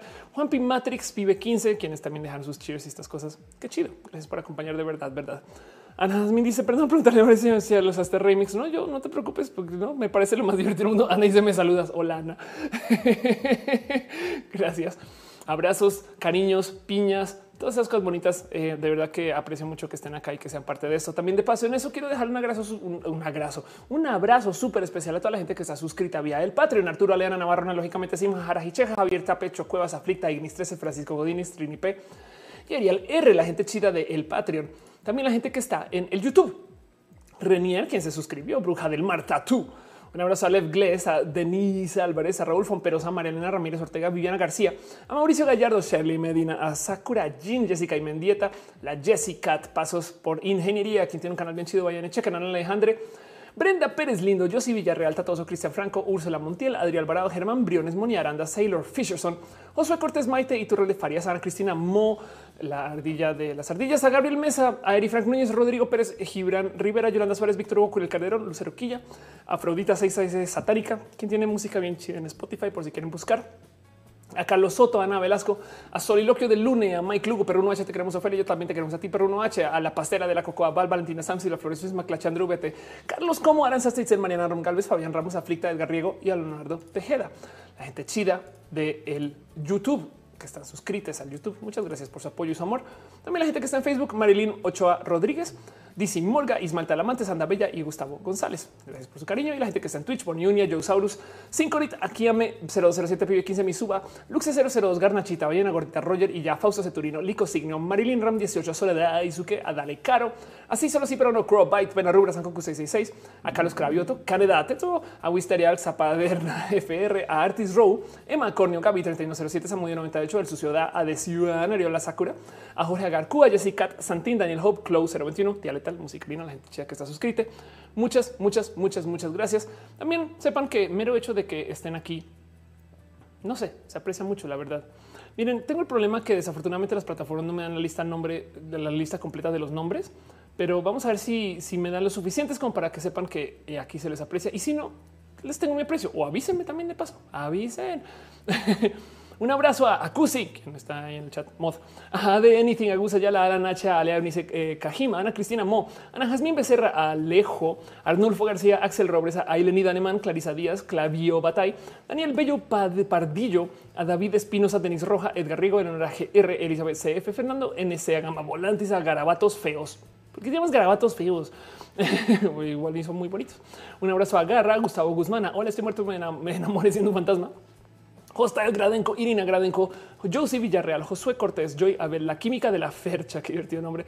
Lalo Peringuis, Lisa Rico, Lou Wild, Manuel Muñoz, Marcela Romero, Mirelis Santa, Mónica Gavilanes, Noé Estrada, Noel Omeli, Proxicol, eh, Noel Omeli, gracias por estar acá. en fin, eh, un abrazo a Richie Sigmaster, Rigo Domínguez, Saúl, Scarlett Caz, Uriel Montes, a Yaroslav, Pino de Pino pino de pino. Gracias. Si no les mencioné, nomás sino que me digan, porque igual y ya saben, YouTube no me da todos los nombres. También gente chida que se conectó desde el Facebook. De nuevo, no me da todos los nombres, entonces tengan paciencia. Pero Lili Rev, em, este aquí está Saris Montero, Nayeli Acuña, a, Yuri Maldonado, por supuesto, Mónica Mendoza. Un abrazo también a Lucy Germán a Lili Rev, a Anilu Hernández y a Armando Damas. Gracias por tu amor, tu cariño y por estar acá. Y también a la gente chida que está en el Twitch que también es mucha gente que se conecta en Twitch, de verdad. Muchas gracias. 19 Malau, 19 Acrobatic Jazare 93, a Arjo MBZ, a Aten, a Axel Pequeno, Azul Camino, Black More, Ya Ya, Broly 360, Carbot 14 XYZ. ¿Cómo haces login? Bueno, que a Carlos Craviota, Carolina Bustamante 128, Commander Root, a Daniel Boneses, a Daniel Hope, a Dani Sorus 15, Darman 030, Darwinismo 2, porque Darwinismo 1 no, nunca puede llegar. David Rendón L, a Denise Castillo, Denise con dos S, Denise S con dos S, a Didac 2803, Dino Drevil-VE, Macornio, Ernesto dice, Extreme Knowledge, Fausto Ceturino, Fercho Azul-96, Gaby 3107, a Gansandere, Garnachita, Gingerne, Grande Donger, y perdón, a Irona Dami, a Hechitías tengo la cabeza donde no debería, a Jesús López 86, a J. Felipe, e, a Jochen Rint, a Krilianath Landai 99, a Leonalba, Luis Loreto 73, Magna 009, Maya 117, Moistic, no es Mystic, es Moistic, a Mr. Serenity, a M. a Musino, a Bea Musicarina Nekashi, Papi Crocs, a Pedro Garies 007, Peter Monarres, Kestorion, Raiden Z, Roman Miranda, S. Witch Tanja, Sad Girls, a Deskiri, Sawa 95, a Seco José, Sofa, guion bajo 9, soy Head, hola Head, a Superamold 3D o a Superamold LED Aclaro, ah, por supuesto. A Virgo Prosa Misterios, a Babel y a Samudio 98. Eh, Gracias por ser parte de esto también. De verdad que aprecio mucho. Y de nuevo, si no les leí, solamente déjenmelo saber porque eh, a veces no me dice. Y ya. Eh, dice lindas lunas. un abrazo también a, Adripani por si estás por ahí que nunca aparece. Selenático porque también a veces nunca aparece. Em, René, quien a veces se conecta sin estar conectada. Bebe, igual que tengo mi corazón. también, por supuesto, al team de numeración. Caro, Uba, Uriel, Fabián, Monse, Jessy Tutix, hígado de pato, Acusi, Denis, Aflicta, Yanisa, Gama Volantis. Gracias por ser parte de esto. Yo a ver, dice Rip, Mixer y Periscope van muriendo lentamente. Son como las pizzerías. pero bueno, Samor dice quién fue el mendigo que dejó un dislike. Yo creo que YouTube los pone a propósito, pero bueno, em, saben como para que se discuta de los dislikes. En fin, Jessy Tivas, un abrazo también. Siento que las dos se quieren decir algo como gamers con que, claro, puede que sí. Eh. La verdad es que sí. Super Amoled dice sí, Super Amoled. Em, dice Armando Damas, eh, eh, nos portamos bien. Buenas noches a todos. Dice eh, Omar Neri dice hola. Saben que María Goretti dice quiere claro que te quiero. Gracias por estar acá. Acusi dice gracias por el show de hoy a veces llega alguien en este momento y dice, hola, ¿de qué me perdí? de todo un show. Pero bueno, sepan que el show sigue eh, en el Discord de fans. Eh, no es conmigo, porque yo después de esto todavía tengo muchas cosas que hacer que implica tengo que bajar el show, sacar el audio, subirlo. Por eso tenemos un podcast después de estar.